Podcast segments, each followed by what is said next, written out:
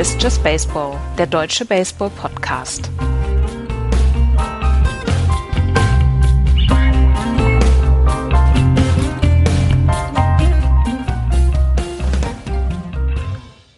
Ohne lange und lustige Vorrede, hier ist Just Baseball. Hallo, liebe Hörer. Mit mir, der Andreas. Hallo. Und wir warten auf den Florian, der kommt gleich nach. Ja, wir machen ja immer so ein bisschen auf unterhaltsam und auch ab und an lustig. Das funktioniert diese Woche nicht hundertprozentig, denn wir müssen mit einer traurigen, mit einer schrecklichen Nachricht anfangen. Ihr habt es alle mitbekommen. José Fernandes, das Ace der Miami Marlins, 24-jähriger Superstar-Pitcher, ist am Sonntagmorgen einem, bei einem Bootsunfall ums Leben gekommen und die Baseballwelt trägt Trauer. Ja, sie trägt Trauer, 24 Jahre alt. 76 Starts hatte er in seiner Karriere gemacht, war ein, eins der größten Pitching-Talente, die die MLB wohl im Moment hatte. Ähm, er kam von einer Tommy John Surgery zurück vorletztes Jahr, ähm, war dann ähm, tatsächlich wieder auf einem fantastischen Weg zurück und er wird einfach sehr geschätzt für, für die Art und Weise, ähm, wie er an dieses Spiel rangegangen ist. Immer mit Freude. Tatsächlich, ähm, wir haben Anfang der Saison mal drüber gesprochen. Ähm, dass ähm, Bryce Harper gesagt hatte, er möchte sie ein bisschen die alten Regeln wieder aufbrechen im, im Sport. Und er nannte als Beispiel José Fernandez. Der strikt dich aus und guckt dir dann hinterher und feiert das so ein bisschen ab, den Strikeout. Und mhm. ähm, dann hast du im Gegensatz, im Gegenzug haust du ihm einen Home Run um die Ohren und er akzeptiert es. Und ähm, er wäre ein gutes Beispiel dafür, wie man das Spiel im 21. Jahrhundert zu spielen hat. Und alle die über ihn gesprochen haben, haben gesagt, das ist einer der lustigsten Menschen und einer der Menschen, die den meisten Spaß am, am Baseball verkörpert haben, ähm, die es in der MLB gibt. Und deswegen ist die Trauer sehr, sehr groß, allenthalben. Und äh, wie gesagt, 24 Jahre alt. Er hatte einen Karriere-ERA von 2,58, was einfach phänomenal gut ist. Und ähm, ja, er ist auf, ein, auf eine Bootsfahrt mit einem Freund gegangen. Ein anderer Freund wollte die beiden noch zurückhalten, weil der nämlich eine Woche vorher in, in denselben Wellen äh, vor Miami auch einen Freund verloren hatte bei einem Bootsunfall. Und ähm, ja, dann ist das passiert. Und jetzt tatsächlich heute ähm, wurden an der Küste von Miami oder vor Miami wurden Base, Baseballs äh, angeschwemmt mit seiner Unterschrift drauf. Also ja, von seinem Bootsunfall. Und das ist eine ganz, ganz tragische und dramatische Geschichte. Und ich war, ich war wirklich unglaublich geschockt, als ich das am Sonntagmittag gelesen habe. Ich auch, ich auch. Ähm, es gibt auch ja, es gibt wenig Worte, was wir da jetzt wählen können. Wenn man ähm, sich die Reaktion sowohl aus Miami ähm, als auch aus den ganzen anderen Ballparks anguckt, ähm, dann spricht es eigentlich dafür, was du gerade gesagt hast. José Fernandes war überall beliebt. Man muss sich nur einfach mal die Videos zum Beispiel bei MLB, MLB TV angucken, wie die Gordon er es einfach überhaupt nicht fassen kann oder wie Don Mattingly da sitzt und kein, äh, kein vernünftiges Wort rausbekommt bei der Pressekonferenz, die die Marlins dann abgehalten haben. Ähm, mir, mir, mir fehlen auch so ein bisschen die Worte. Es ist halt einfach ein riesiger Schock ähm, für so, erstens für die Organisation, zweitens natürlich für die Familie und drittens halt für die gesamte Baseballwelt.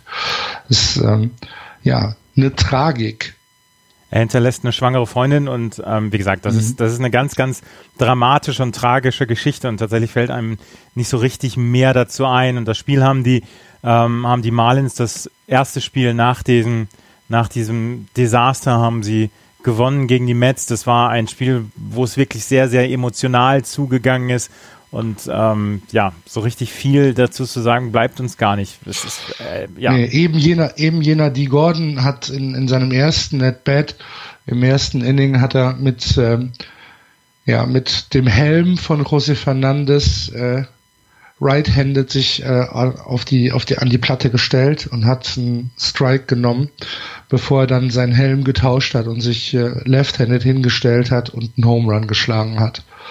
Das ist natürlich auch das ist wieder so eine Baseball-Geschichte. Ja, ne? ja, ja. Das, das ist, ist, wieder so, sowas, ähm, wo du eigentlich denkst, hm, irgendeiner steht doch oben da auf der Wolke und schreibt so ein Skript für, für, für so ein Ding. Aber ähm, das war hoch emotional. Die ganzen Marlins hatten die Nummer 16 an mit dem Namen Fernandes hinten drauf auf dem Mount, war auch eine 16 ähm, gemalt. Es gab Pre-Game Ceremonies mit einem unfassbar traurigen Take Me Out to the Ball Game. Ich weiß nicht, hast du das gehört, Andreas? Ja, diese, diese eine Trompete, die da gespielt hat. Ja. Ja. Und ähm, ja. Eins noch, eins noch tatsächlich, um, um seine sportliche Leistung dann auch einzuschätzen. Ich habe viele Artikel dann natürlich auch gelesen, wie traurig der, der Verlust und so weiter ist. Wie traurig, beziehungsweise dieser sportliche Verlust für die Miami Marlins ist auch in Worte kaum zu fassen, weil wie gesagt, mhm. er war zwischendurch anderthalb Jahre oder knapp anderthalb Jahre mit der Tommy John Surgery außen vor. Ähm, 2014 und 2015, wenn er gestartet ist, haben die, ähm, haben die Miami Marlins unter durchschnittlich knapp 27.000 Tickets verkauft. Wenn er nicht gestartet ist, hatten sie ein, eine, äh, ein Average von 21.113. Das heißt, 6.000 Leute sind tatsächlich jedes Spiel dazugekommen, nur um ihn zu sehen.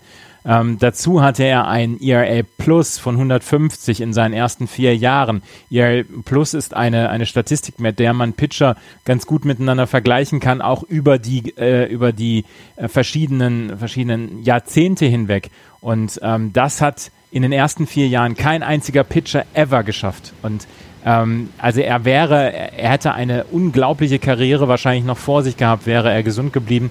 Und das ist halt einfach auch der sportliche Wert, der hier ähm, dann für die Miami Marlins verloren geht. Vom Menschlichen, wie gesagt, da haben wir eben gesprochen, ähm, ganz zu schweigen. Ja. Ja, und das war das. Und viel mehr bleibt uns gar nicht zu sagen, als dass wir natürlich auch von, von hier aus, auch wenn es vielleicht im Äther irgendwie ähm, nicht das über den Teich schafft, aber natürlich unsere, unsere Empathie und unsere Condolences auszudrücken an die Familie, an die Mutter, an die Großmutter von José Fernandez, an die Miami Marlins Familie. Äh, und mehr Worte finde ich dann auch nicht. Ja, ich finde auch nicht mehr Worte. Ähm, wir müssen dann tatsächlich wieder zum Tagesgeschäft rübergehen. Das müssen wir. Ich glaube, Florian ist jetzt auch in der Leitung. Hallo Florian. Hallo. Wir haben ähm, gerade ein bisschen über José Fernandes gesprochen und über diese tragische Nacht von Samstag auf Sonntag. Aber eure äh, letzten Worte gehört und kann dem alles allem nur beipflichten. Ja. Und dann gehen wir jetzt ins Tagesgeschäft übrig, äh, über. Wir haben noch eine Woche Baseball zu spielen, bevor die Playoffs anfangen. Und so langsam verdichtet sich das Playoff-Bild in der MLB. Wir fangen mal in der American League an und dort in der East die Boston Red Sox 92-64 vor den Toronto Blue Jays 86-70, die Orioles 85-71, die Yankees 80-76 und die Tampa Bay Rays 65-91. Und, liebe Hörer, ihr werdet es euch denken, wir kommen erstmal nicht an den Boston Red Sox vorbei. Elf Siege in Folge, alle gegen Divisionsrivalen. Ähm, die Yankees gesweept, die Orioles gesweept, die Rays gesweept. Das hat Playoff-Implikationen gehabt, Andreas. Das hat Playoff-Implikationen gehabt. Sie sind jetzt tatsächlich, die Magic Number ist eins. Ähm, wenn sie eins der nächsten sechs Spiele gewinnen oder Toronto eins der nächsten sechs Spiele verliert, sind sie Divisionssieger in der American League East. Am Anfang des, des, des Septembers sah es so aus, als würde es ein wirklich enges Rennen werden um diese Playoff-Plätze. Aber allein diese letzten elf Spiele, beziehungsweise 14 der letzten 15 Spiele, die die Red Sox gewonnen haben, angefangen dann ja auch mit diesem, mit diesem elf, äh, elf Siege-Stretch, mit diesem Home Run von äh, Handley Ramirez, der, der einfach dieses gesamte Bild dann geändert hat. Ähm, da sind sie im Moment gegen die Yankees gegen im die Yankees, genau. Der Walk-off Home Run meinst genau, du jetzt? Genau, ne? das ist, das war der Start zu dieser elf Siegeserie und ähm, sie haben 18 zu 5 in diesem Monat bislang gespielt. Das ist ähm, 78,3 Prozent und es ist das beste, der beste September, den je eine äh, Red Sox-Mannschaft in den letzten 100 Jahren zusammengelegt hat. Es gibt zwei Teams in den 2000ern, beziehungsweise zwei Teams überall, über die gesamten Jahre, ähm, die einen besseren September-Record haben, das sind die, ähm, die 2001 Oakland Athletics mit einem 23 zu 4 Run und die 1995er Yankees, die 22 zu 6 hatten. Die sind aber beide damals im Wildcard-Game beziehungsweise in der ersten Runde der Playoffs ausgeschieden. Also seit dem, oh nein, seit der, oh ein, nein. seit der Einführung der Wildcard-Plätze äh, gab es zwei Teams, die besser waren und die sind beide jeweils in der ersten Runde rausgegangen. Wenn man das, sich das noch weiter anguckt, 2015, die Royals hatten einen September 15 zu 17. Die ähm, 2014er Giants hatten einen September von 13 zu 12. Also das ist halt so eine Geschichte, ähm, die nicht unbedingt ähm, impliziert, dass dieser gute September auch in einen guten Oktober äh, mündet. Aber seit ähm, 2000 2000 die, ähm, die World Series Winner, Winner haben in den 15 Jahren mindestens zwölfmal einen Winning Record im September von mindestens 64 Prozent gehabt. Also 2013 zum Beispiel hatten die Cleveland Indians 21.6. September, aber Red Sox haben die Meisterschaft gewonnen mit einem 16 zu 9 September. Oder 2010 hatten die Phillies 23 zu 7 im September und die Giants haben dann gewonnen mit einem 19 zu 10er September. Also, du musst nicht einen überragenden September haben, aber es hilft durchaus, einen guten September zu haben und vielleicht sind die beiden letzten Jahre mit den Giants und den Royals tatsächlich sowas wie so ein bisschen die Ausnahmen von der Regel. Das hoffe ich doch sehr. Das hoffe ich doch wirklich sehr. Vor allen Dingen das Selbstbewusstsein, was sich die Red Sox jetzt holen ähm, über diesen über diesen Winning Stretch. Ja, das möchte ich ja eigentlich, das möchte ich ja nicht verlieren. Ähm, in der zweiten Hälfte dieser Saison, also seit dem, ähm, seit dem All-Star-Game, sind die ähm, Red Sox die Führenden in Runs scored, 5,4 Runs pro, pro, pro Spiel. Dahinter die Cleveland Indians, also in der American League, mit 4,7 Runs. Ähm, sie lassen die wenigsten Runs tatsächlich pro Spiel zu, 3,6. Und sie haben ein Run Differential von 126 Runs. Die Cubs sind da auf Platz 2 in der gesamten Liga mit 101 Run, äh, mit einem 101er Run Differential seit dem All-Star Break. Mhm. Sie haben sich auch im Pitching, ähm, wenn man nur die normalen Zahlen nimmt, die Hauptstatistiken, haben sie sich überall nach oben gearbeitet. Sie haben mittlerweile ein ERA Average teamweit unter 4. Mhm. Zwar nur relativ knapp unter 4 mit 3.99, aber ist immerhin unter 4. Haben einen Whip von 1,26 und ein Betting Against von 2,46. Das ist für diese Power Offense, für diese ähm, ja, Monster Offense möchte ich ja schon fast äh, sagen, ist es halt eine fantastische Unterstützung, dass das Pitching jetzt endlich mal zusammenkommt. Und wir haben ja schon beim letzten Mal gesagt, vor allen Dingen das Bullpen. Mhm. Und jetzt guckt ihr die Zahlen für den September an. Die Boston Red Sox mit einem ERA von 2,72 teamweit. Ähm, 1,02er Whip, ein Average 2,12. Sie haben 20 Home Runs zugelassen, 62 Earned Runs. Sie haben 0,4 Earned Runs besser als der zweite in dieser Statistik und das sind überraschenderweise die Baltimore Orioles im September. Hm. Also äh, auf Platz 14 zum Beispiel im September im ERA, im, im, im Team ERA, Pitching ERA, sind die Texas Rangers mit 5,25. Ja, die Texas Rangers spielen ja auch nicht mehr als ein, als ein 500er Ball genau. im Moment über, über Wochen schon, aber kommen wir ja gleich vielleicht noch zu. Ähm, hinter den, hinter den Red Sox, ich glaube, es ist fair zu sagen, dass äh, wir stark davon ausgehen, dass die Red Sox die Division gewinnen, oder? Ja, dieser eine Sieg, der wird wohl noch irgendwo, irgendwo genau. herkommen, beziehungsweise, dass, dass die äh, Toronto Blue Jays alle sechs Spiele gewinnen, glaube ich einfach im Moment auch nicht. Florian, Meinung? Äh, Boston hat das nach dem All-Star Break fantastisch gemacht, muss man neidvoll anerkennen. Ähm, oder ich gucke neidvoll auf dieses qualifiziert für die Playoffs äh, X in den Standings, weil das hat mein Team nicht. Und das ist auch noch, dauert auch noch, bis da vielleicht mal was stehen könnte. Ähm, und ihr habt die Zahlen gerade genannt. Die Offensive war schon gut. Das Pitching hat sich jetzt nicht nur gesteigert, sondern ist ja wirklich explodiert, so gut ist es jetzt. Ähm, das heißt auch das, was ich ähm, mir mal so ausgemalt hatte, dass Boston eben auch einen tiefen Run in die Playoffs starten kann, ähm, wird immer deutlicher. Also ich glaube, die Mannschaft ist, ist auch in der American League, musst du an der vorbei jetzt. Und, mhm. das sehen, glaube ich, eben auch die Rangers und alle anderen. Und ähm, die Division ist natürlich gewonnen, klar, weil ich wie ihr es gerade gesagt habt, die, der eine Sieg wird schon runterfallen oder die eine Niederlage. Ähm, und dann bin ich, bin ich wirklich sehr, sehr gespannt auf die erste Runde, ähm, die ja dann wahrscheinlich gegen Cleveland wird, ne? wenn ich das jetzt richtig sehe. Ja. Also ähm, ja, das äh, ist ja noch relativ spannend, ne? ob es ähm, welche, welcher Seed äh, Boston einnimmt, welcher Seed äh, Texas einnimmt und auch Cleveland. Das sind alle alle ein Spiel auseinander. Äh, genau, MLB sagt mhm. äh, äh, dass sie gegen den Wildcard-Gewinner spielen würden. Und äh, die, das wären ja einer äh, Baltimore oder Toronto. Und ich glaube, ihr habt das am Anfang eures äh, e-, Epilogs über die Boston Red Sox schon gesagt. Ähm, die Division wurde dann in den letzten Spielen auch vernichtet, indem sie alles, wer kam, immer besiegt haben. Und ähm, das sollte dann eben auch, glaube ich, in diesem, in diesem, in der Playoff-Serie gegen Toronto oder Baltimore ähm, auch möglich sein. Und ja, und dann ist, ist alles offen. Also auf wen du dann auch immer triffst, die müssen erstmal mhm. an den Red vorbei. Ähm, ähm, da äh, äh, glaube ich, dass das ein, eine, eine, eine gute Reise dann wird, ähm, weil das Pitching halt einfach besser geworden ist. Und, und wenn man sich steigert zum Ende der Saison, ähm, dann trägt man das natürlich auch mit. Also ich, was, was äh, Andreas da gerade gesagt hat, diese Kansas City Royals und Giants ähm, äh, Statistiken in den letzten beiden Jahren, die halt nicht so, so positiv waren, aber ich glaube, das ist halt auch, wie er gesagt hat, nur eine Ausnahme.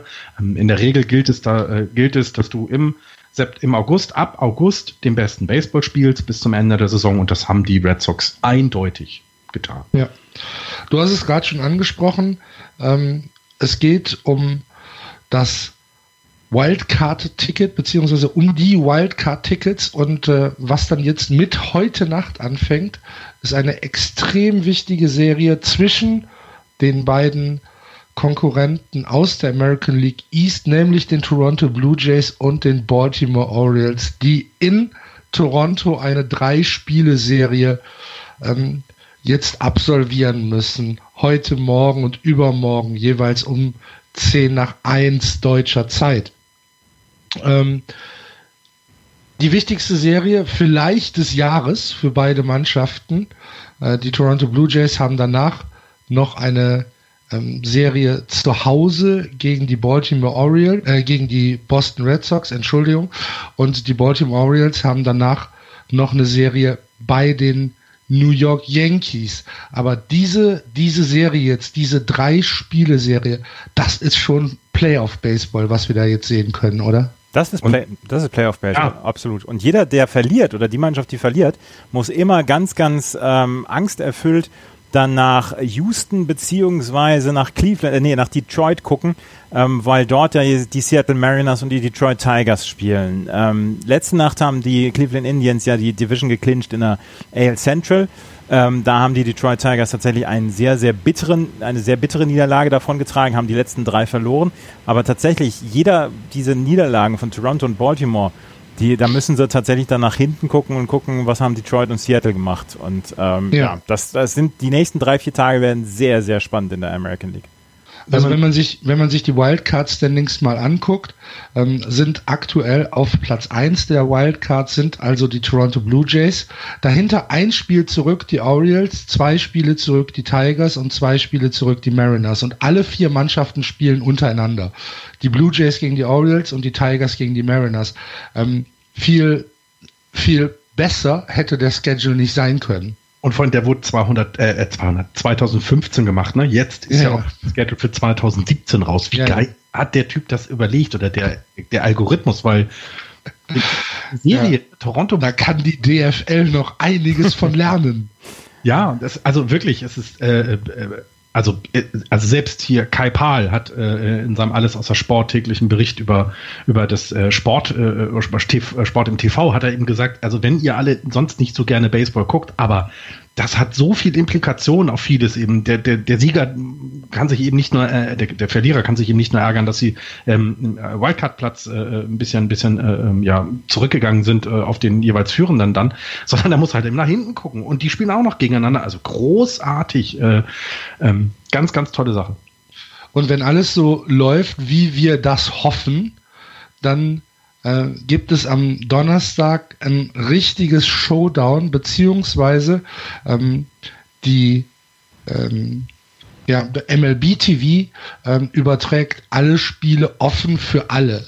Das heißt, äh, man braucht nur einen MLB-Account, der ist ja kostenlos und kann sich dann bei MLB TV ähm, alle Spiele, nicht nur das Free Game of the Day anschauen, sondern am Donnerstag ist äh, MLB TV für alle offen und äh, da solltet ihr auf jeden Fall, wenn ihr nicht eh einen äh, MLB TV Account habt, solltet ihr auf jeden Fall reinschauen und solltet ähm, dort mal die Spiele verfolgen, weil ich könnte mir tatsächlich vorstellen, dass das jetzt noch ganz, ganz wilde sechs Tage werden, ähm, was das Seeding und äh, was die Wildcards angeht in der American League.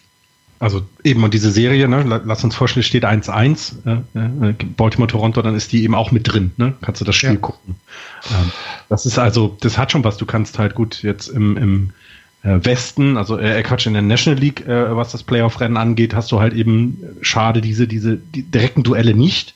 Ähm, aber da kann man dann eben nach dem Spiel, wenn du die äh, äh, dieses Spiel geguckt hast, kannst du dir eben anschauen, ob du dann St. Louis gucken, äh, äh, Quatsch hier, äh, äh, San Francisco gucken willst, ähm, dann um, um, um 4 Uhr morgens. Also das ist schon ziemlich gut. Dieser eine Home Run, den du e-, eben angesprochen hast von Henley Ramirez zum 7 zu 5 Walk-off-Win der Boston Red Sox, war das so ein bisschen ähm, ja das Letzte, was die Yankees gebraucht haben, um, die, um diese Saison vielleicht abzuschenken. Hat man dann gesehen, verdammt, es soll wohl nicht sein.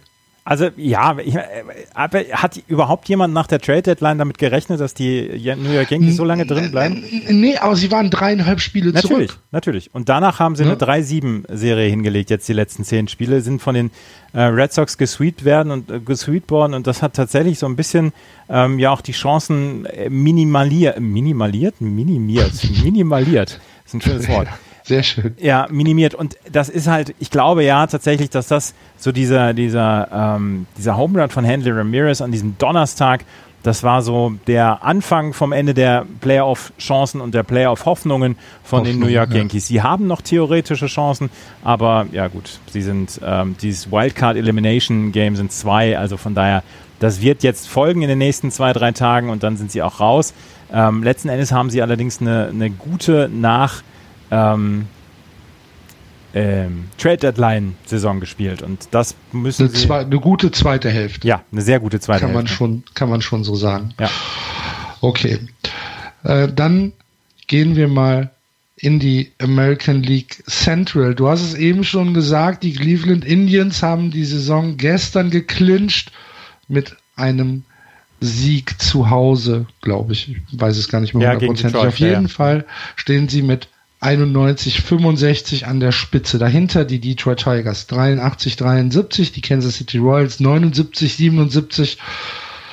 Die Chicago White Sox 75, 81, die brauchen jetzt einen Lauf, damit es noch losgeht. Und die äh, Minnesota Twins 56 und 100 Niederlagen ist äh, die erste Mannschaft dieses Jahr, die tatsächlich die 100 Niederlagen geknackt hat.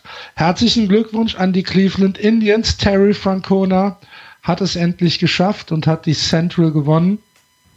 Äh, es waren 14, äh, sie haben, sie haben äh, dieses Jahr 14 und 2 gegen die Tigers gespielt, haben das letzte Spiel äh, gegen die Tigers 7 und 4 gewonnen. Sie haben das, das, das macht den Unterschied. Ne?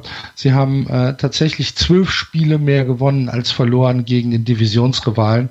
Und äh, wenn du siehst, dass die Tigers acht Spiele Rückstand haben, dann äh, ist das ja der Faktor, den du brauchst. Wenn du eine, wenn du Playoffs erreichen möchtest und eine Serie gegen einen Mitkonkurrenten oder beziehungsweise die gegen einen Divisionskonkurrenten 2 zu 14 zurückliegst, dann kannst du nicht unbedingt davon ausgehen, dass du die Playoffs erreichen wirst. 2 zu 14 gegen einen Divisionskonkurrenten ist einfach eine katastrophale Ausbeute. Und ähm, ja, die, dass die Detroit Tigers überhaupt noch in Contention sind, das ist wirklich ein Wunder, weil wenn das 8-8 ausgegangen wäre, was ja die meisten Serien sind ja relativ eng zwischen Divisionskonkurrenten, dann wären die Detroit Tigers jetzt bei 89, 66 und würden sich, äh, würden, ähm, würden Toronto und Baltimore sich um den zweiten Wildcard balgen lassen oder zweiten Wildcard-Platz balgen lassen und alles wäre in Ordnung.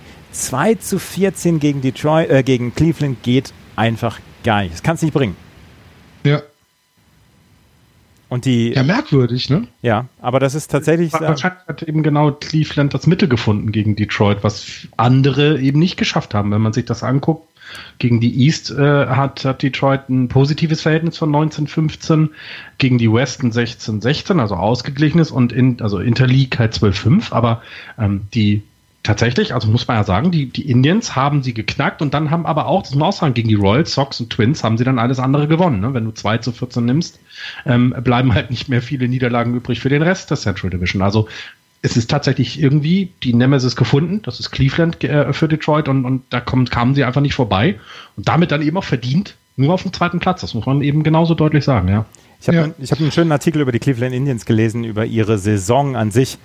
Am 1. Mai ähm, standen die Indians bei 10 und 12. 10 Siege, 12 Niederlagen. Und da sind sie ungefähr gleich gestartet wie 2013 und 2014, nee, 2014 und 2015 und ähm, haben dann die Playoffs nicht erreicht damals. Und dann am 1. Juni gab es einen Blown Save von Cody Allen gegen die Texas Rangers. Die Indians haben es aber trotzdem elf, in elf Innings gewonnen.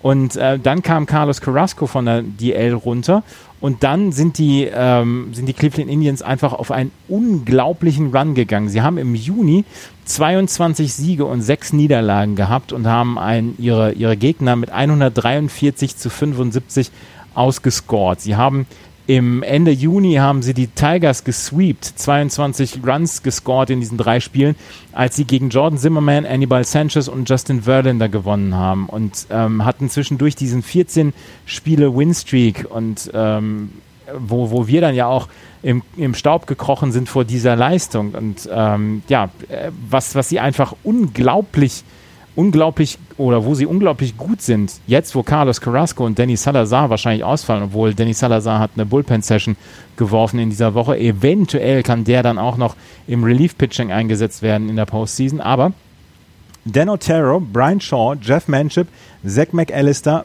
plus Andrew Miller haben alle, das sind alles Relief-Pitcher, haben alle einen ähm, unter Zweier ERA. Mhm. Und, und da brauchst du dann dir auch keine Sorgen mehr machen. Nee, ja. es ist tatsächlich das beste Bullpen, was die American League zu bieten hat. Ähm, jetzt gibt's äh, ein paar Fragezeichen hinter Corey Kluber. Corey Kluber ist äh, im letzten Spiel im vierten Inning bei 60 geworfenen Pitches und einer eigenen Führung vom ähm, vom Feld genommen worden. Die äh, Indians sagen, äh, es, es, hat ein, ein, bisschen was mit einer Versteifung am äh, rechten, im rechten Arm zu tun. Ähm, sie hoffen aber, dass er fit genug ist, äh, um in den ja, in der ersten Serie schon wieder zu pitchen, beziehungsweise in Spiel 1 der American League äh, Division Series zu, zu, äh, zu pitchen. Das können sie sich nicht leisten, wenn Corey Kluber jetzt auch noch ausfallen würde. Ne? Das wäre eine Katastrophe. Das wäre tatsächlich ja. eine Katastrophe, wenn Corey Kluber jetzt vielleicht auch noch zwei Wochen ausfallen würde. Die ganze Saison ähm, pitchen sie alles in Grund und Boden und dann fallen hinter, hintereinander Corey äh, Kluber, Carlos Carrasco und Danny Salazar aus. Also da meint es dann aber jemand nicht gut mit den äh, Cleveland Indians. Das, ja. das, wäre, das wäre schlimm. Und die warten ja auch seit knapp 70 Jahren auf eine World Series, beziehungsweise auf einen, auf einen World Series Gewinn. 48 haben sie das letzte Mal die World Series gewonnen. Na? Gut, sind schon äh, einige Geschichten, ne? Sind schon einige Geschichten, die man in die Playoffs mitnehmen kann. Ne? Die Cups drüben in der National League, hier Cleveland, ähm, also das, das äh, wird sehr interessant, glaube ich. Und ja, wir, wir, drücken wir die Daumen. Also bei, bei Cole Kluber, wenn es jetzt wirklich jetzt so klingt, Verhärtung und so, dann kann man ja vielleicht durch Physiotherapie das eben mit einem Start aussetzen hinbekommen. Ähm, aber der Rest, das ja, wäre, wäre sehr übel. Ja. Ähm, die Detroit Tigers spielen jetzt noch eine, drei Spiele zu Hause gegen die Indians, spielen die Serie also zu Ende und dann eine Dreispielserie in Atlanta. Auch ein bisschen merkwürdig, dass die, äh, dass die letzte Serie eine, äh, eine Interleague-Serie ist, oder? Ja, das finde ich das auch. War 2014 bei den Giants ähnlich. Da haben sie zum Schluss nochmal auch irgendwie, mussten sie irgendwo hin. Das fand ich auch sehr komisch. Ähm, weil, weil jetzt geht, also es geht ja wirklich um alles und für, jetzt muss man ehrlich sagen, für Atlanta geht es um, also wenn es eine goldene Ananas gibt, dann ist die unerreichbar für Atlanta. Also das ist äh, ein bisschen schade. Chef, ich hab, wir haben hier noch vergessen, drei Interleague-Spiele für die Indians reinzuhauen. Was machen wir? Hause hinten dran. Für wen? Atlanta, oh. ähm, die Wildcard-Chancen jetzt zu diesem Zeitpunkt, äh, 17.50 Uhr am Dienstag, für die Detroit Tigers 21 Prozent, den Wildcard-Platz noch zu erreichen, die Houston Astros 2 Prozent und ähm, die Blue Jays und Orioles 90 beziehungsweise 65 Prozent. Die Seattle mhm. Mariners stehen da noch mit 22 Prozent. Aber wenn du 2 zu 14 gegen Cleveland stehst und noch drei von sechs Spielen gegen die Indians hast, also ich als Detroit-Fan hätte die Hoffnung schon ein bisschen sausen lassen. Aber heute Nacht pitcht ja, Justin ihr seid Verlander. Detroit-Fans, ihr beide. Ja. Fan nicht. Wir haben nur gesagt, dass sie gut sind. Wir haben riesige Fanboys seid ihr. ähm, ja, also das hätte ich schon ich, schön gefunden. Die, diese Wahrscheinlichkeiten, das ist ja tatsächlich, ähm, ja, sieht nicht gut aus, aber man muss auch sagen, also auch wie die, für die White Sox gilt es ja nun nicht mehr, aber man muss nur noch mal, also Spiel, gewinnen sie jetzt alle sechs Spiele, dürf, darf, äh, dürfen sich noch weiter Hoffnung machen, weil irgendeiner von Toronto und Baltimore wird Spiele verlieren. Also ähm, ganz außer, äh, äh also ganz aus, aus dem Blick hat man sie noch nicht. Das gleiche gilt ja auch für die, für die äh, Mariners, ne? Also gewinnen die jetzt sechs Spiele noch, alles Jod. Wenn die Cleveland, ja. wenn die Cleveland Indians Jerzy Steiner sind und die Detroit Tigers der HSV, dann haben wir einen guten Vergleich. Jerzy Steiner ja. hat immer gegen den HSV getroffen. Claudio Pizarro. Claudio Pizarro. Der hat noch mehr immer getroffen. Thomas Rositzky. Ich weiß also, überhaupt nicht, wie auf dieses Bild Soll ich mal mit FC-Antispielern anfangen? Dann nimmst du alle. nee, jetzt, jetzt, sag mal, wer, wer, hat, wer hat aus deiner Sicht immer gegen den FC getroffen? Ari van Lent. Jetzt fragen sich die Jungen. Peter Winhoff. Peter Winhoff ist mit 62 Jahren noch eingewechselt worden und hat ein Kopfballtor geschossen. Köpft. Ja, aber das ist natürlich mit, mit den drei Spielen jetzt noch, das ist, das ist schon Fund. Ne? Jetzt kann man natürlich vielleicht auch bei Cleveland nicht unbedingt erwarten, dass sie noch den letzten Meter gehen. Also, dass sie jetzt, weil jetzt ist die Division gewonnen. Es ist nicht mehr wichtig, ob du ähm, Na, hinterher gehst. Also, du wirst nicht aufhören. Aber es kommt ja noch auf Seeding an. Du hast wahrscheinlich als, als Cleveland hast du, hast du keinen großen Bock gegen Texas zu spielen. Ja, ja, du musst aber irgendwann gegen sie spielen. Also daher, äh, ja, das ist ein Grund, aber ähm, man hat es ja häufiger, dass dann quasi, wenn dann dieses Ziel erreicht ist, dass so ein bisschen nachgelassen wird. Ich weiß nicht, wie Terry Francona dann seine, seine Jungs da ne, in den Zügeln hat, also wie er das gut steuern kann, ähm, dass er eben genau dieses, diese, diese Last, die jetzt ja erstmal weg ist, ähm, wieder den Druck vielleicht wieder ein bisschen doch noch erhöhen kann. Ähm, ja, wird, wird, wird spannend, weil, weil eben, sie, sie, müssen ja selber gucken, aber hm. Es gibt ein Ziel, was die Cleveland Indians noch haben. Das ist ein Heimvorteil gegen eine Serie, zum Beispiel gegen die Red Sox. Und das wollen sie unbedingt erreichen. Sie haben eine Heimstatistik 53 zu 28, was einfach mal sehr, sehr gut ist.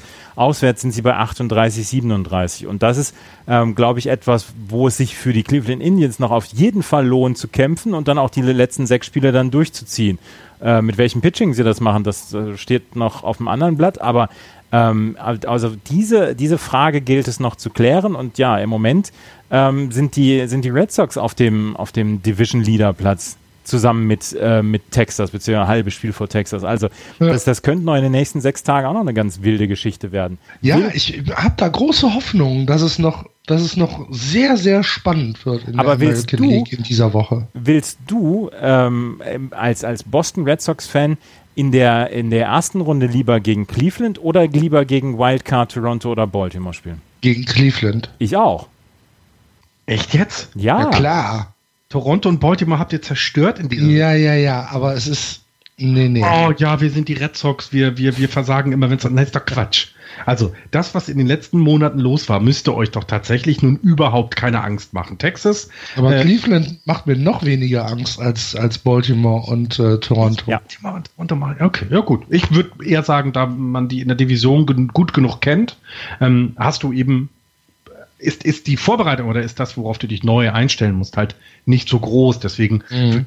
und dann kommt Chris Davies und, und, und haut 17 genau. Home Runs. Du hast das die letzten Jahre immer gesehen. Die äh, Teams, die das Wildcard-Game gewonnen haben, sind, haben, haben durch kein Scheunentor gepasst vor lauter Selbstvertrauen.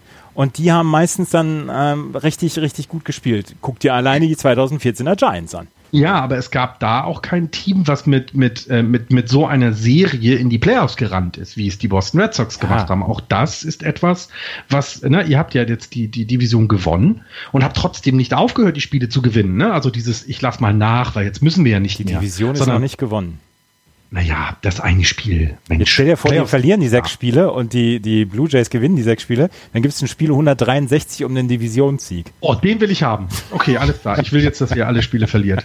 Das wäre doch großartig. Wenn ich schon nicht in den Playoffs bin, dann will ich wenigstens, dass ihr euch ärgert. Das wäre wirklich super. Du bist in den Playoffs, weil du, weil du mit uns die, die, die Just Baseball-Sendung machst. Eben, du ja. bist immer in den Playoffs, Flo. So sieht's nämlich aus.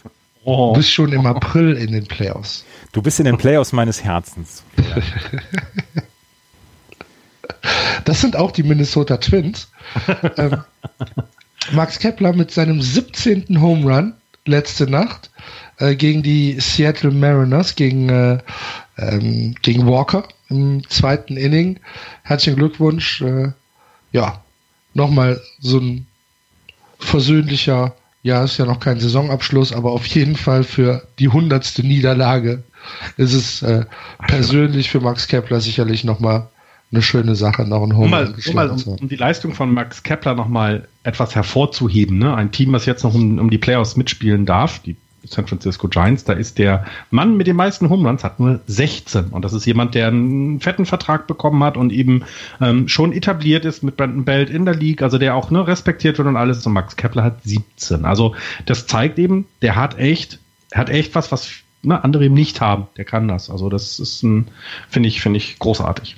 Ja. Ähm, müssen wir was über äh, Kansas und äh, Chicago sagen? Kansas City und Chicago. Kansas City. ähm, Wo liegt Kansas City? Na, lassen wir das. Das liegt in Missouri. Ähm, mhm. Nein, also ich habe jetzt nichts zu Kansas City oder ähm, den Chicago White Sox. Sind ja beide dann, dann auch schon wir, raus.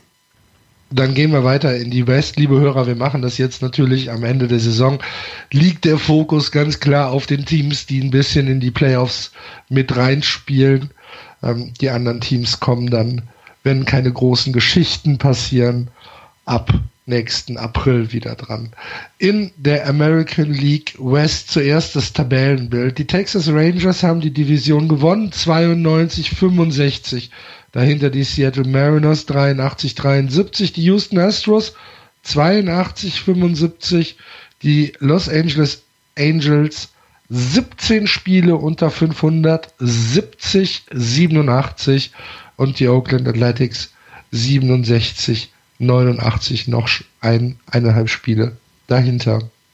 Ja, die Texas Rangers haben die Division gewonnen, aber es sieht ein bisschen so aus, als schleppen sie sich dem Ziel entgegen. Keine überzeugenden Serien mehr.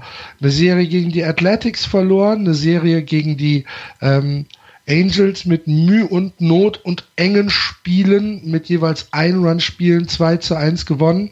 Dann eine Serie gegen die Athletics auch nur 2 zu 1 gewonnen und jetzt gegen die Brewers 8 zu 3 verloren.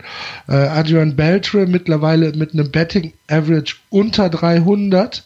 Äh, Elvis Andrews ganz knapp über 300 und ähm, vom Pitching her muss man sagen, ein 4,43er Team Average, ein 1,38er Whip und ein 2,61er Betting Against ist auch nichts, was jetzt bei den Konkurrenten in der American League für großen Angstschweiß sorgen sollte.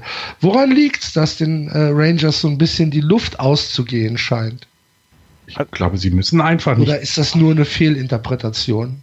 ich würde das ein bisschen, also die Zahlen sprechen, das, was du sagst, das spricht dafür, dass so ein bisschen Luft raus ist. Aber ich meine, den Juni zum Beispiel haben sie mit 20,8 hingelegt. Also die haben gezeigt, dass sie es können.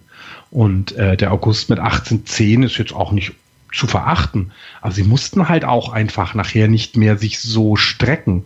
Und ich glaube, dass, dass spiegelt sich tatsächlich dann doch auch in den Leistungen wieder. Ne? Der, der September, das gerade die Zahlen gesprochen, trotzdem haben sie im September immer noch mehr Sieger als Niederlagen. Das ist zwar nur eine mit 12, 11, aber sie haben eben jetzt auch nicht unbedingt groß was abgegeben. Ähm, ich äh, ich würde jetzt mal behaupten, es ist tatsächlich so ein bisschen dieses, naja, wir haben sie gewonnen, es ist gut, ich brauche, wir brauchen uns nicht strecken und äh, in den Playoffs, da äh, drehen wir vielleicht nochmal eine Schippe auf. Also, so würde ich das jetzt interpretieren. Äh, also ich, ich bin tatsächlich auch ein bisschen ratlos, was die Texas Rangers angeht. Und ich habe mir jetzt die, die Statistiken dann auch nochmal für den September angeguckt, weil offensiv sieht das gar nicht so schlecht aus. Adrian Beltre zum Beispiel im September mit einem 341er Average, knapp 400er OBP, 12 RBI, 7 Home Runs geschlagen. Ähm, der Mann strickt ja nur immer weiter an seiner eigenen Legende. Ähm, Carlos Beltran mit einem 309er Average, ähm, Carlos Gomez mit einem 312er Average, der so wirklich, wirklich schlecht gespielt hat in den ersten Monaten. Elvis Andrews mit einem 3 57er Average, das passt. Aber dann hast du natürlich auch noch solche Ausfälle, sage ich jetzt mal, wie ähm, Mitch Morland mit einem 1,71er Average und nur 2,16er On-Base Percentage, äh, Rugnit Odor mit einem 2,41er Average und auch unter 300er OBP, Ian Desmond mit einem 2,53er Average und 319er ähm, OBP. Das sieht alles noch nicht so schlecht aus. Was tatsächlich besorgniserregend ist, ist ähm, das Pitching in diesem Monat. Ähm, Martin Perez, 26 Innings gepitcht, hat einen 4,85er ERA und ist damit von den, äh, von den Startern der Beste. Hugh Darvish 5,16er ERA im September ähm, Holland mit ähm, Derek Holland mit einem 6,23er ERA, Cole Hamels mit einem 6,53er ERA und Griffin mit einem 7,85er ERA. Und das, das würde ich tatsächlich auf Seiten der Texas Rangers so ein ganz kleines bisschen als wirklich besorgniserregend sehen. Mhm. Ja, ich bin sehr gespannt, ob sie irgendwie wieder diese Form aus dem Juni nochmal zurückbekommen, denn da gab es andere Zahlen und das ist, das ist die große Frage bei den Rangers. Die Rangers sind für mich das ganz große. Die Rangers sind für mich das ganz große Rätsel in dieser. Ja, äh, ja, weil ich, also ich, ich würde, und ich würde sie aber eben qua ihrer Qualität, die sie ja trotz allem haben, ist es halt auch so schwierig, einfach zu sagen, ja komm, dann äh, sind halt die Rangers, nehmen wir so mit. Also ich, ähm, ich, ich bin sehr gespannt. Ich glaube, es wird eben dann die ersten drei Playoff-Spiele wird zeigen, wohin es geht. Ne? Also ganz klar. Also ich, ich würde die Rangers aber auf keinen Fall irgendwie ein Jota ähm, unterschätzen, weil mit Hugh Darvish und Cole Hamels haben sie Leute dabei, ähm, die Serien auf jeden Fall in ihre Richtung drücken können. Ja, das stimmt. Also ähm, lass, lass, lass sie eins und zwei ähm, gewinnen, dann steht es schon mal 2-0 und dann bist du als, ähm, als anderes Team, als gegnerisches Team, bist du sofort unter Zug, Zugzwang.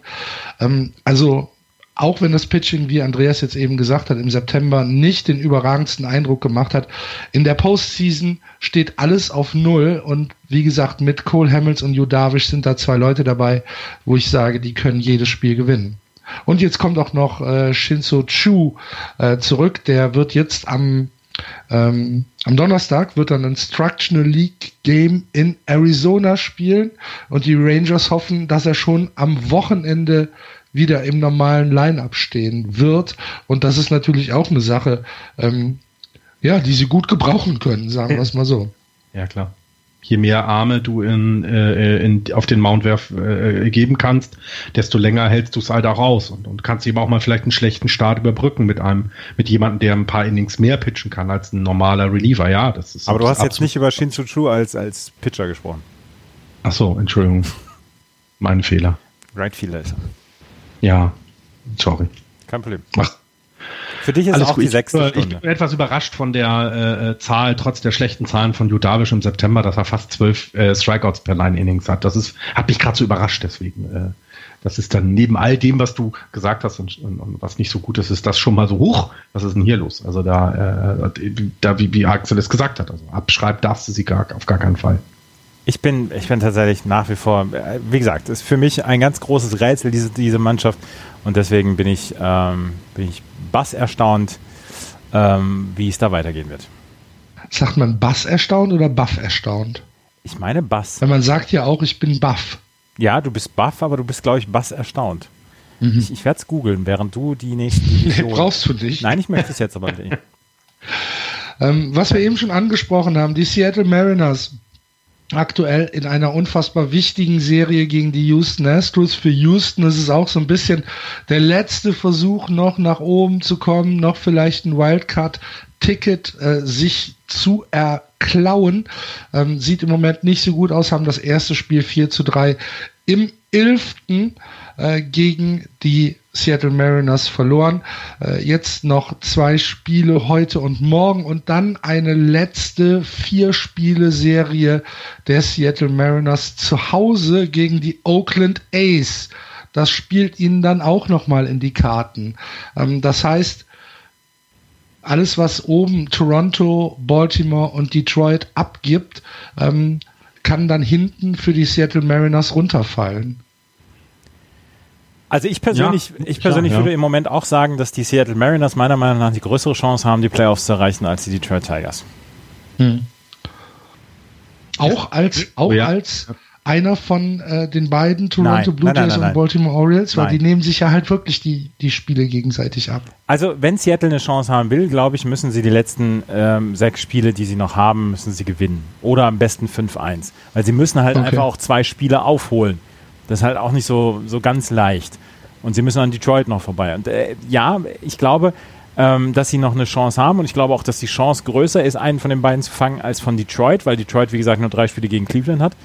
Ähm, aber ja, das letzte Nacht war ein dramatischer Sieg ähm, und dieser, dieser Home Run von Robinson Cano mhm. im elften Inning, der ist ins Oberdeck gegangen und der war von der ersten, von der ersten Millisekunde an war der quasi aus dem Stadion schon. Oh, da haben wir noch gar, da haben wir eben gar nicht drüber gesprochen, über das, was David Ortiz da in Camden Yards gemacht hat. Alter.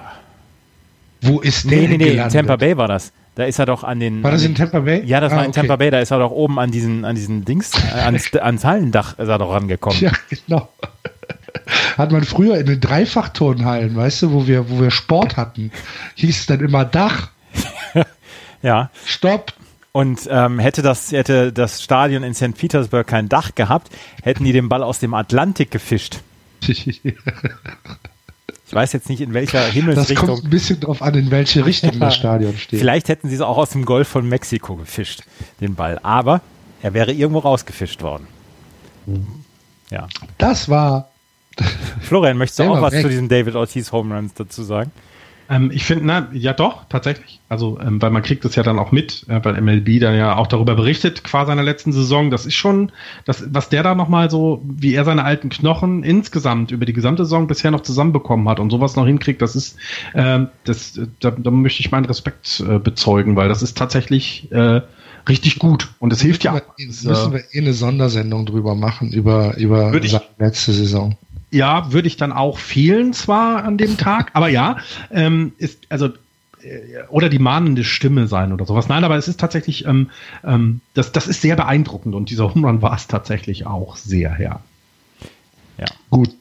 Ähm, Seattle. Bei, bei, äh, bei Houston, ähm, da muss jetzt tatsächlich alles gewonnen werden und ein bisschen nach oben geguckt werden, ob da noch was verloren wird. Ne? Ich glaube, da, raus. darf sich nicht auf andere Leute verlassen, sondern man muss halt erstmal wirklich alles gewinnen äh, und dann schauen, was bei den anderen. Aber für alles gewinnt musst du mit irgendwie in den letzten zehn Spielen ein 7-3 haben, damit du noch diesen, diesen Schwung vielleicht nochmal aufbauen kannst. Also ähm, ich halte das für auch nicht so wahrscheinlich. Ähm, man soll nichts ausschließen, klar, aber es ist, ist schon, schon arg unwahrscheinlich, dass die jetzt nochmal ihre letzten sechs gewinnen.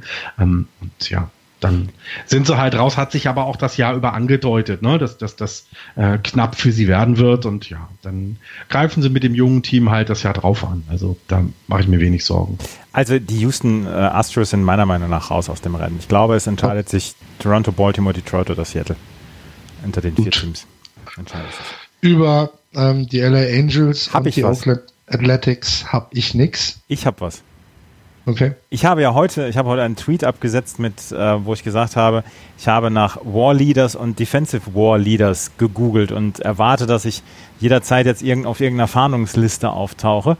ähm, ich habe einen Artikel über Mike Trout gelesen und Mike Trout, man wird ja nicht müde darüber seine äh, oder davon seine, seine, seine Taten dann in irgendeiner Weise dann auch in den Himmel zu heben, beziehungsweise auch bestaunend, äh, zu bestaunen. Ähm, letztes Wochenende ist Mike Trout an Ty Cobb, Mickey Mantle, Mel Ott, Jimmy Fox und Ted Williams vorbeigezogen. Er ist nämlich ähm, der führende aller Zeiten, was Wins above Replacement angeht, bis zu dieser Saison, wo er 24 geworden ist. Und äh, wie gesagt, die Gesellschaft ist äh, extrem lukrativ. Wie gesagt, Ty Cobb auf Platz 2, Mickey Mantle auf Platz 3, Mel Ott auf Platz 4, Jimmy Fox auf Platz 5 und Ted Williams auf 6. War, Wins above Replacement. Das ist, das ist ja eine, eine, äh, eine Statistik, die eigentlich mit am besten den Wert eines Spielers für ein Team bestimmt. Also du hast ähm, die ganzen Offensivwerte wie on Base Percentage und Average und, und wie du offensiv agierst, aber auch solche Sachen wie zum Beispiel Defensive Runs Saved, also auch deine Defensive. Es wird tatsächlich alles mit reingebracht und ähm, in den vier oder fünf Saisons, die er jetzt, äh, die er jetzt gespielt hat, Mike Trout, hat er einen, äh, einen Wins above Replacement Wert von 47,3. Das heißt, er hat ein einziges Jahr gehabt, wo er einen Wins above Replacement Wert von unter 9 hatte. Das ist, also eigentlich überspitzt kannst du sagen, wie viele Siege hat dieser Spieler geholt für sein Team, beziehungsweise wie viele Siege mehr hat der Junge für sein Team geholt, als wenn er durch einen normalen Spieler ersetzt worden wäre. Du hast ähm, einen, einen Wins above Replacement Wert von 0, ist ein Wert, der, der einen durchschnittlichen Spieler bzw. einen Auswechselspieler ansagt. Wenn du einen Wins above Replacement Wert von 1 hast, ich muss jetzt nochmal gerade die 1 bis 2, Wins above Replacement, ist ein Rollenspieler. 2 bis 3 ist ein solider Starter, 3 bis 4 ist ein wirklich guter Spieler, All-Star ist 4 bis 5, Superstar ist 5 bis 6 und MVP-Spieler ist ein äh, Spieler, der einen Wins above Replacement Wert in einer Saison von über 6 hat. Mike Trout, ja, hat, in, äh, Mike Trout hat in keiner ja auch jetzt Moment diese Saison ne mit 10,5. Ja, also genau. Mike Trout hat in keiner Saison einen Wins above Replacement Wert von unter 7,9 gehabt. Das heißt, in jeder Saison hat er MVP-Zahlen aufgelegt.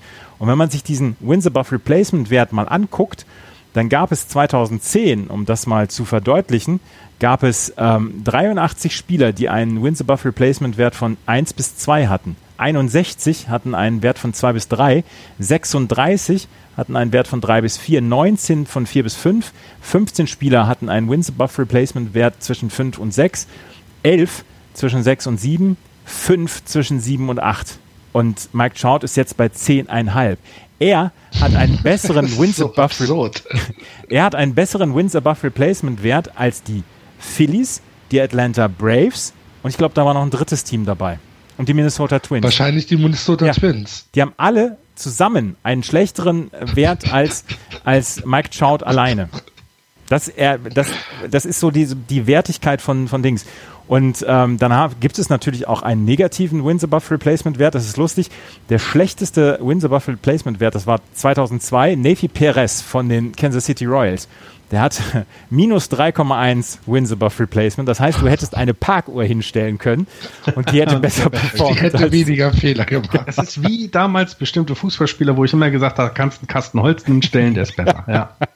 Großartig. Ja, auf jeden Fall, das wollte ich noch, das wollte ich noch äh, mit dazu sagen. Und ähm, dieses Jahr ist er halt mit 10,2 oder 10, ja, er ist glaube ich 10,2, oder? Warte, ich gucke jetzt nochmal nach. 10,5 hat er gerade. 10,5. Ja, sein bestes Jahr war sein Rookie-Jahr. Also da hat er sich ein bisschen mehr angestrengt als in den Jahren danach tatsächlich. Also der, der hat ja jetzt ein bisschen nachgelassen. Ne? Man merkt ja, der wird älter und so. 10,46 halt jetzt. Mookie Betts ist auf Platz 2 mit 9,25 Wins above Replacement. Auf Platz 3 José Altuve 7,62. Auf Platz 4 Chris Bryan 7,59. Und auf Platz 5 Josh Donaldson 7,19. Josh Donaldson ist äh, umgerechnet drei Siege schlechter als Mike Trout. Und wir sprechen über Josh Donaldson ja nur mit allerhöchstem Respekt.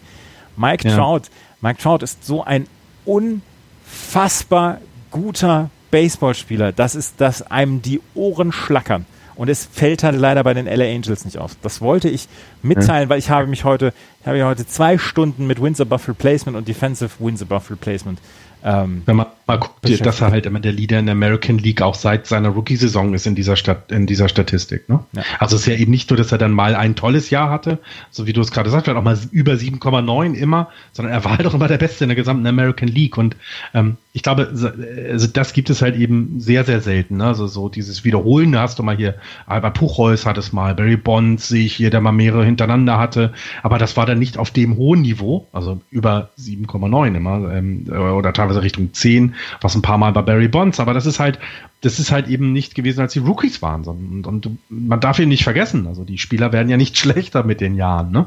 Also sie werden vielleicht langsamer, aber gerade diese Plate-Disziplin und all das, das wird ja, das also das wird ja nicht, das, das wird ja nicht nachlassen bei ihm und ich glaube, das ist, das, ähm, das ist super beeindruckend und, und das ist eben, wir, wir erleben dort etwas, was es halt jahrhundertelang nicht gab oder jahrzehntelang nicht gab, sagen genau. wir es mal so. Ja, er ist, halt, er ist halt in einer Reihe mit, mit den ganz, ganz Großen der, der Baseball-Geschichte und wir können der Karriere von Mike Trout ähm, zuschauen, wie sie dabei ist, dann tatsächlich Wie sie den Bach runtergeht in Los Angeles.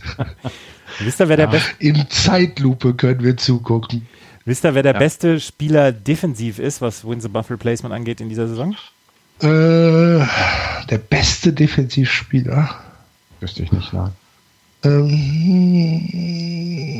ja, ich, haben wir schon ein paar Mal drüber gesprochen. Sind da Pitcher mit bei? Äh, nein, also äh, in diesem Fall ist kein Pitcher mit dabei. Okay.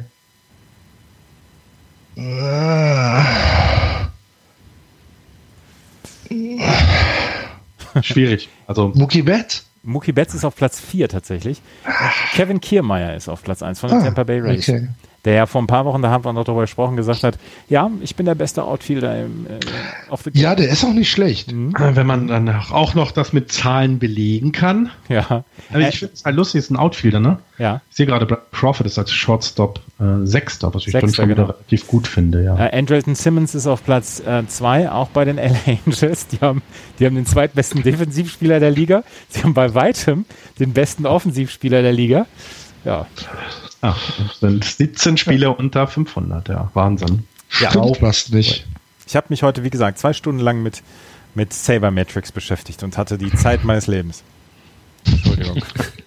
Ja, weil man das, man wird, einem wird halt nie so bewusst, wie, wie deutlich das ist. Also wie deutlich wir gerade jemanden sehen, der mit, wenn er dann aufhört irgendwann, als einer der besten, vielleicht sogar der beste Baseballspieler aller Zeiten gilt. Also in den Top 5 ist er ja jetzt schon. Was wollen wir da machen jetzt? Ja.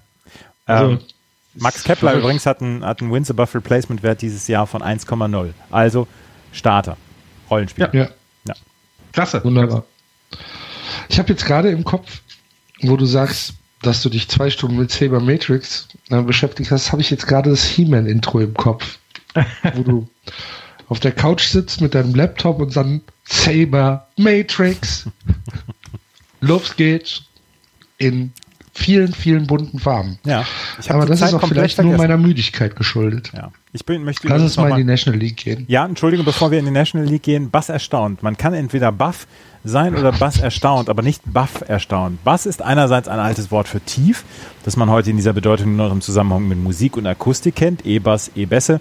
Andererseits Bass ein altes Wort für weiter und sehr, das zum Beispiel in einem alten Wort für Bass gleich vorwärts steckt und auch im Komparativ besser noch anklingt. Bass erstaunt heißt also zutiefst erstaunt, sehr erstaunt. Laut Spiegel Online dem Zwiebelfisch. So, jetzt können wir in die National League gehen. Spiegel Online.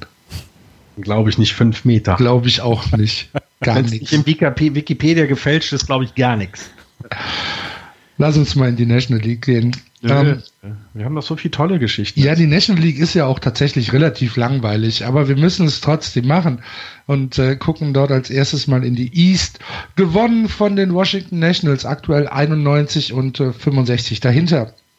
Die New York Mets auf dem ersten Wildcard-Platz 83, 74. Die Marlins 78, 78. Die Phillies 70, 86 und die Atlanta Braves 63, 92. Herzlichen Glückwunsch nach Washington. Sie haben die Kurve bekommen.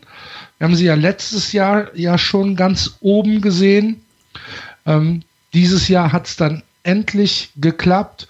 Ähm, angeführt von Daniel Murphy, der eine fantastische Saison spielt, 3,47er Betting Average, hat schon über 100 Runs nach Hause gebracht, 25 Home Runs.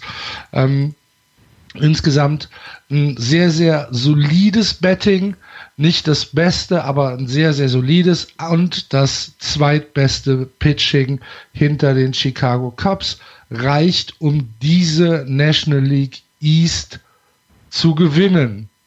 Ähm, jetzt haben sie eine Verletzung mit Wilson Ramos. Mhm. Mal gucken, was da passiert. Aber sonst dürfte das alles ja dem Ende einfach nur noch entgegenschlummern. Sie spielen jetzt noch eine Serie gegen äh, die Arizona Diamondbacks zu Hause und dann eine letzte Serie gegen die Miami Marlins zu Hause. Ich gehe davon aus, dass sie irgendwie die Saison mit 96 Siegen abschließen. Und sie werden ja auf jeden Fall mit äh, gegen die Dodgers spielen im, in der ersten mhm. Runde der, ähm, ähm, der Playoffs, weil äh, Chicago wird wahrscheinlich auf den, den Wildcard-Teilnehmer treffen. Also Chicago hat schon Heimrecht bis zum bis zur Championship Series. Ähm, ja, Chicago hat auch schon hat auch schon ähm, den Number One, Number One Seed. Genau, genau. Und dann spielen die Washington, äh, Washington Nationals gegen die Dodgers, ähm, weil sie ja dann auch gar nicht davon von den anderen mehr eingeholt werden können. Aber diese Wilson Ramos Verletzung könnte tatsächlich ziemlich schlimm werden, weil zu diesem Zeitpunkt wissen wir nicht, wie schwer sie ist. Aber 2012 hat er sich schon mal ein Kreuzband gerissen in genau dem gleichen Knie, was jetzt letzte Nacht ähm, dann tatsächlich äh, betroffen war. Und nachdem Steven Strasberg ja jetzt auch ausfällt, wäre das eine, eine Geschichte, die sie wohl auch nicht so richtig gut verkraften können würden, weil er hat einen 307er Average gehabt, 22 Home Runs, 80 RBI. Das für einen Catcher, der dann auch noch defensiv gut ist, ähm, das wäre ein herber Verlust für die Washington Nationals, ähnlich wie bei den äh, Cleveland Indians mit dem ganzen Pitching, was da im Moment ausfällt. Ja. Ja, also, äh, also nach allem, was man liest, ähm, hört es sich tatsächlich nicht sonderlich gut an. Ne? Also mit, mit José Lobaton und Pedro Severino zwei Catcher dann noch dahinter, die aber ihn dann tatsächlich ja gar nicht ersetzen können. Ähm, also ähm, das ist dann schon ein Verlust, den man nicht so, nicht so gerne hinnimmt, ja. Ähm, aber äh, also äh, steigert natürlich die Chancen der Dodgers etwas weiter in den Playoffs dieses Jahr zu kommen. Ne? Das ist natürlich so die andere Seite. Ähm, das wird unseren Hörer, den Thorsten, freuen. Aber ähm, man muss erstmal an Daniel Murphy vorbei. Also der, der, ja, der macht da weiter, wo er letztes Jahr bei den Mets in den Playoffs aufgehört hat und, und, und hört auch dann nicht weiter auf. Also ruht sich auch nicht aus. Also das ist schon sehr beeindruckend. Aber die Nationals nur noch ein Spiel äh, in der Statistik vor den Dodgers, was dann äh, Homefield Advantage angeht. Sie haben jetzt sechs der letzten neun Spiele verloren. Unter anderem zwei gegen die Braves, zwei gegen die Marlins, eins gegen die Pirates und jetzt eins gegen die Diamondbacks. Also viel, naja, viel äh, Schlumpferei können sie sich eigentlich nicht leisten, weil ich bin mir ziemlich sicher, dass sie Homefield Advantage haben wollen. Jedenfalls ja. in der, in der ersten Serie. Ja, klar. Also genau deswegen. Also du musst, du musst, du musst versuchen, so wenig Kraft wie möglich in der ersten Playoff-Runde zu lassen, ähm, ähm, weil danach die Cups kommen und gegen die Cups musst du dein bestes Baseball spielen und äh, das geht nicht, wenn, wenn du dich aufgerieben hast und ähm, ja, also natürlich äh, sind sie noch hinterher. Ich, ähm, also ich habe ja gerade geguckt, also ähm, der, der die Backup-Catcher José Lobaton hat, hat 35 Spiele gemacht. Das klingt jetzt nicht viel, aber es ist, ist ja nix. Und äh, von der von der von der Statistik her kommt er halt eben gar nicht an an, an Dings ran. Also daher ähm, das äh, das wird schon das wird schon ein Einschnitt werden und bin mal bin mal sehr gespannt, wie die das auffangen. Spiel, Dann drücken wir die Daumen. Spiel 1 NLDS Max Scherzer gegen Clayton Kershaw. Freue ich mich jetzt schon drauf. Kann. Hm? Kann man mal machen. Kann man mal ja. machen. Ja. Kann man mal machen. Und ähm, Spiel 2 wird dann wahrscheinlich für die Washington Nationals Tanner Roark ähm, pitchen.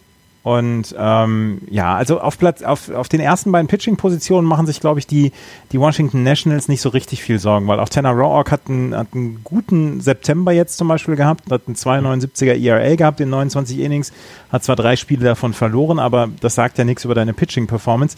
Max Scherzer mit einem 2,30er ERA, also äh, die beiden ersten Positionen funktionieren und wenn du die in einer Best-of-Seven-Serie zum Beispiel einsetzen kannst, dann hast du vier der sieben Spiele hast du gecovert und ja. ähm, das ist halt einfach schon mal ein ziemlicher Vorteil. Und ähm, das ist ja dann auch etwas, was dann auch so eine Serie gegen die Cups zum Beispiel angleichen würde, weil du an vier der sieben Spiele kannst du einfach zwei sehr gute Pitcher einsetzen. Und ähm, das ist etwas, wo, wo, die, wo, die, wo die Nationals, wo die Dodgers auch sagen, okay, da haben wir unsere Chancen gegen die Cups.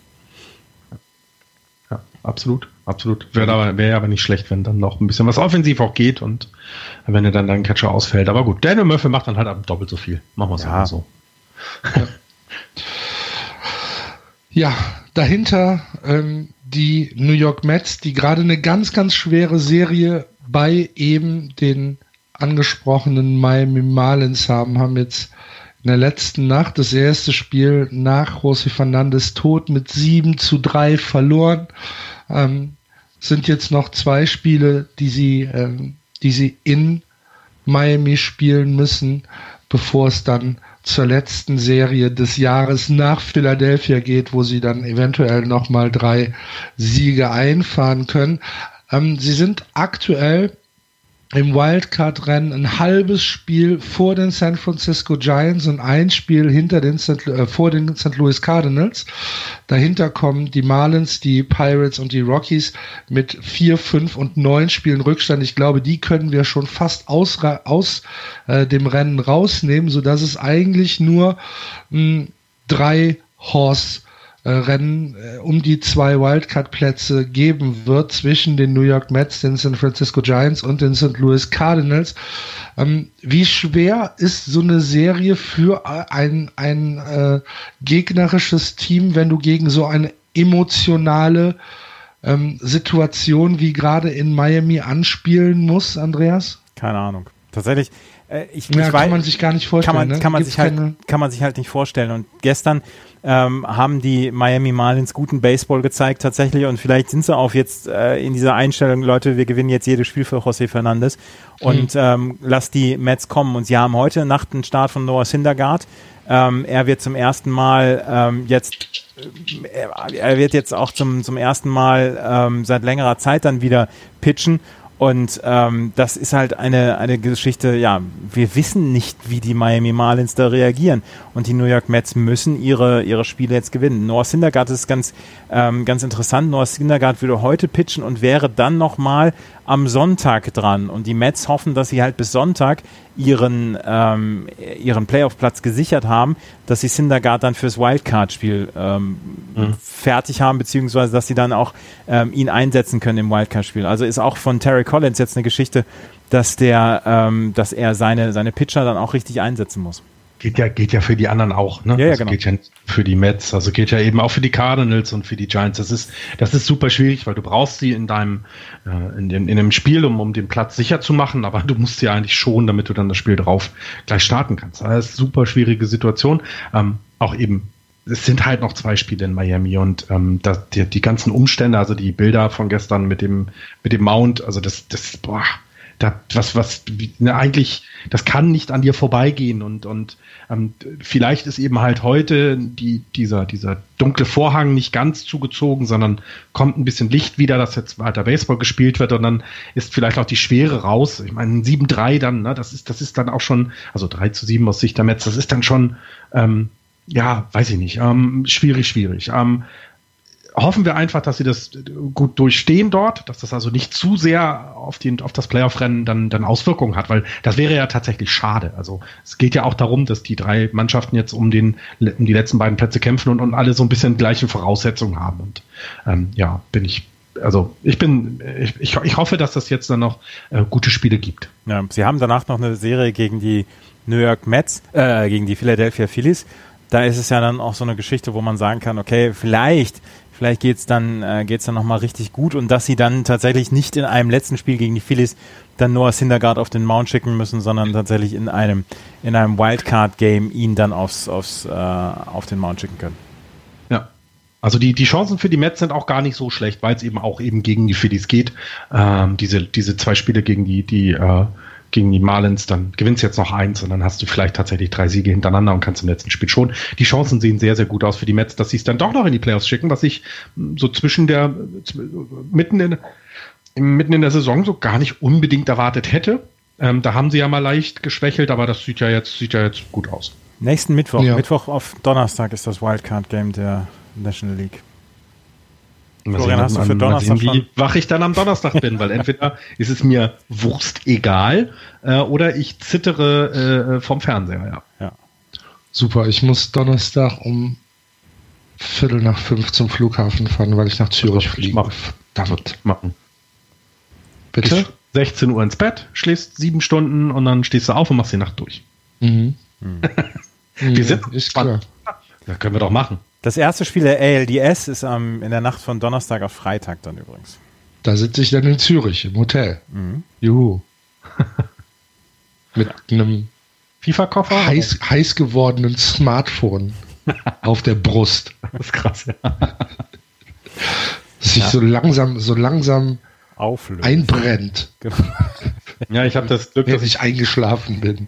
Ich habe das Glück, dass ich äh, am Donnerstag Urlaub habe. Also das äh, muss, ich muss nur versuchen, meine Tochter zur Schule zu bringen, aber das mache ich dann mit geschlossenen Augen. Das kriegst du hin. Ne? Lass uns, mal weitergehen. Ja, wir gehen weiter. Über die Marlins haben wir alles gesagt. Über die Phillies und über die Atlanta Braves müssen wir nichts mehr sagen. Wir gehen in die Central. Gewonnen von den Chicago Cubs. 100 Siege, die erste Mannschaft und wahrscheinlich auch die einzige Mannschaft, die äh, dieses Jahr die 100 Siege geknackt hat. Run Differ Differential plus 250. Kann man mal machen. Das ist alles das, was wir erwartet haben, also was wir beide erwartet haben. Andreas, Florian hat das ja nicht so sonderlich erwartet. Die werden jetzt nicht gewinnen, Punkt. 100 Siege, 56 Niederlagen ist okay. Äh, dahinter die St. Louis Cardinals, 81, 75, die Pittsburgh Pirates genauso raus wie die Milwaukee Brewers und die Cincinnati, Cincinnati Reds. Pittsburgh 77, 79, Milwaukee 71, 86 und Cincinnati 66, 90, 34 Spiele hinter den Chicago Cubs zurück. Herr, um Himmels Willen. Das sind anderthalb Monate, das sind sechs Wochen Baseball. Aber dann gewinnen sie letzte Nacht gegen, gegen die St. Louis Cardinals mal mit 15 zu 2. Ja. Ja? Aber trotzdem 34, 34 Spiele. Spiele ist- ist du lieber Himmel. Ja. Ja, Das heißt, die, die Cincinnati Reds haben erst am 16. Mai ihre Saison angefangen. Äh, aber die Cardinals äh, äh, kommen nicht mit so viel Schwung jetzt in die letzten Tage. Ne? Also so, Mhm. gut, musstest gegen die Cubs spielen. Ähm, das ist nicht einfach, das hat man gesehen. Ähm, haben zwar ein Spiel gewonnen, das wird dann immer ganz gut, aber ja, es ist äh, jetzt dann gleich in der Serie äh, zu Hause gegen Cincinnati, das Spiel deutlich zu verlieren, das ist dann Ah, ist doof, aber es kommt jetzt eben in dieser Nacht, also heute Nacht spielt äh, Pitch, spielt, pitcht äh, Rainwright, das ist dann schon mal hm, etwas besser. Ähm, da kannst du ja schon mal davon ausgehen, dass du vielleicht ein bisschen, ein bisschen positiver gestalten kannst. Und sie wirken so, sie, sie wirken mal eine kurze Zeit, wo ich gedacht habe, ah ja, genau, jetzt nehmen sie uns das weg, weil sie auch eben gegen die Giants gewonnen haben. Aber so, ja, so, so richtig überzeugt haben sie auch nicht, äh, äh, genau wie das andere Team. Du hast, du hast vielleicht die wichtigste Serie deiner Saison gegen ein Team, was weit ab ist von, von jeglicher, von jeglicher Bedeutung in dieser Liga und verlierst das Spiel mit 15 zu 2, weil Mike Matheny sich gedacht hat, Mensch, Jaime Garcia, nachdem er noch einmal einen guten Relief-Start jetzt hatte, dann schicke ich den mal wieder auf den Mount. Und dann Michael Wacker, jenseits von Gut und Böse ist, sieben Runs abgegeben in, glaube ich, zwei Innings. Ähm, 22 Hits von den Reds bei einem Spiel, wo es für die St. Louis Cardinals um so viel geht. Sie haben tatsächlich zum ersten Mal nach 230 Spielen, nach drei Jahren, die 40.000 Zuschauermarke unterboten. Sie haben äh, 35.000 Tickets gegen die Cincinnati Reds ähm, verkauft. Das Team ist eigentlich komplett tot und ist immer noch in diesem Playoff-Rennen mit dabei. Wir werden wahrscheinlich am Ende die World Series gewinnen oder erreichen. Aber äh, das ist eine, äh, also ganz ehrlich, diesen, diese Niederlage 2 zu 15 gegen Cincinnati verstehe ich nicht. Und dann diese, diese Heimstatistik, 33 Siege, 42 Niederlagen. Damit Das, kannst das finde ich, das ist krass. Also das, das, äh, das deutet sich aber ja auch schon sehr früh an. Da haben wir auch schon mal drüber gesprochen. Also ist ganz komisch. Zu Hause kriegen sie es nicht auf die Kette. Ist ganz merkwürdig. Es gibt ein Team in der gesamten MLB, was eine schlechtere Heimbilanz hat als St. Louis. Ne, zwei Teams, Entschuldigung. Atlanta und die Minnesota Twins. Ja, und dann reden wir über ganz andere Dimensionen. Ach so, und Die Arizona. Diamondbacks, die Diamondbacks Ja, auch. die haben auch eine relativ schwache Saison dieses Jahr. Die Diamond. Überraschend. Überraschend. Ja. Ja, was Mach doch, mach doch alleine weiter. es ist halt aber auch St. Louis. Also, ähm, ja, äh, können einen auch trotzdem noch ärgern. Also ich, äh, was soll ich jetzt sagen? Ich bin da mittendrin, äh, bin, bin betroffen und äh, Ich, beteiligt. ich bin Und auch betroffen von so einer Leistung wie von St. Louis Cardinals.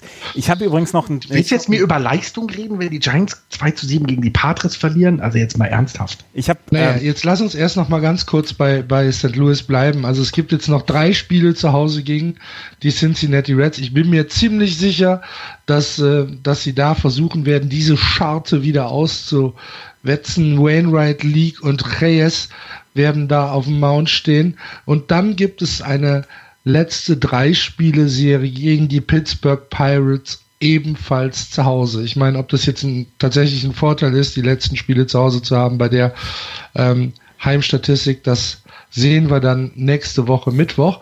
Aber ähm, auf jeden Fall sind das Spiele, die auf dem Papier für die Cardinals erstmal zu gewinnen sind. Auf dem Papier auf jeden Fall, ja. Genau. Das, das stimmt, aber es ist eben die Frage, ähm, ob du jetzt auf einmal deine Heimschwäche ablegen kannst. Ne? Also deutete sich ja mit dem äh, Sieg, den Andreas gerade so beschimpft hat, ja auch an, dass es eben nicht der Fall ist. Dass du das nicht ablegen kannst so einfach. Und ja, es ist meine Hoffnung natürlich, dass die Cardinals jetzt nicht noch mit eingreifen, weil wenn das jetzt auch noch passiert, dann äh, sieht es dunkel aus in San Francisco. Naja, wenn die Cardinals nicht eingreifen würden, dann hättet ihr den, äh, den Wildcard-Platz ja schon sicher. Ja, eben, deswegen, ich sag ja, die dürfen Ach so. nicht. Die müssen jetzt, die müssen jetzt so Das- weiter Das ist natürlich relativ einfach dann. Ja, die müssen, ja, ihr meint, die Giants schaffen das aus eigener Kraft oder was? Nein, jetzt müssen wir uns irgendwie reinretten. Und ähm, da hoffe ich einfach, dass es zu Hause bei den Cardinals so weitergeht, dass sie von den äh, drei Spielen, äh, äh, von den letzten äh, sechs Spielen nur drei gewinnen und dann sieht schon mal gut aus. Gott, oh Gott, dann müssen die Giants aber auch drei gewinnen. Naja. Ich habe eine ganz interessante, zu, äh, interessante Statistik zu den Cups übrigens gefunden. Es Ja. gibt noch interessante Ja. Statistiken Sie haben, über die sie haben, sie haben 50 Spiele gehabt gegen ähm, Teams, die in Contention sind, beziehungsweise ganz knapp damit mit dabei sind. Also die, äh, also 50 Spiele gegen Teams, die ähm, auf einem Playoff-Platz sind, beziehungsweise ganz nah an einem Playoff-Platz sind. Von diesen 50 Spielen, was meint ihr, wie viel sie gewonnen haben? 45. 48. Und das ist das Interessante, 27. Oh. Ich sag es euch doch. Ich hab es euch doch die ganze Zeit gesagt. Und das die ist das, ein Problem damit. und das die ist sind das, zu jung. das ist das, Quatsch, nicht zu jung. Die sind zu jung. Das ist das, was Die Red Sox hauen die doch platt. Sorry.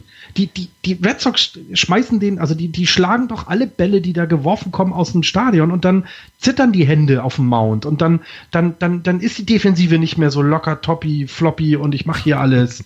Das, das, die kennen ja gar keine Contention in dem Sinne. In engen Spielen oder was auch immer, ist ja egal. Wenn sie ein Spiel verlieren, ist es nicht schlimm.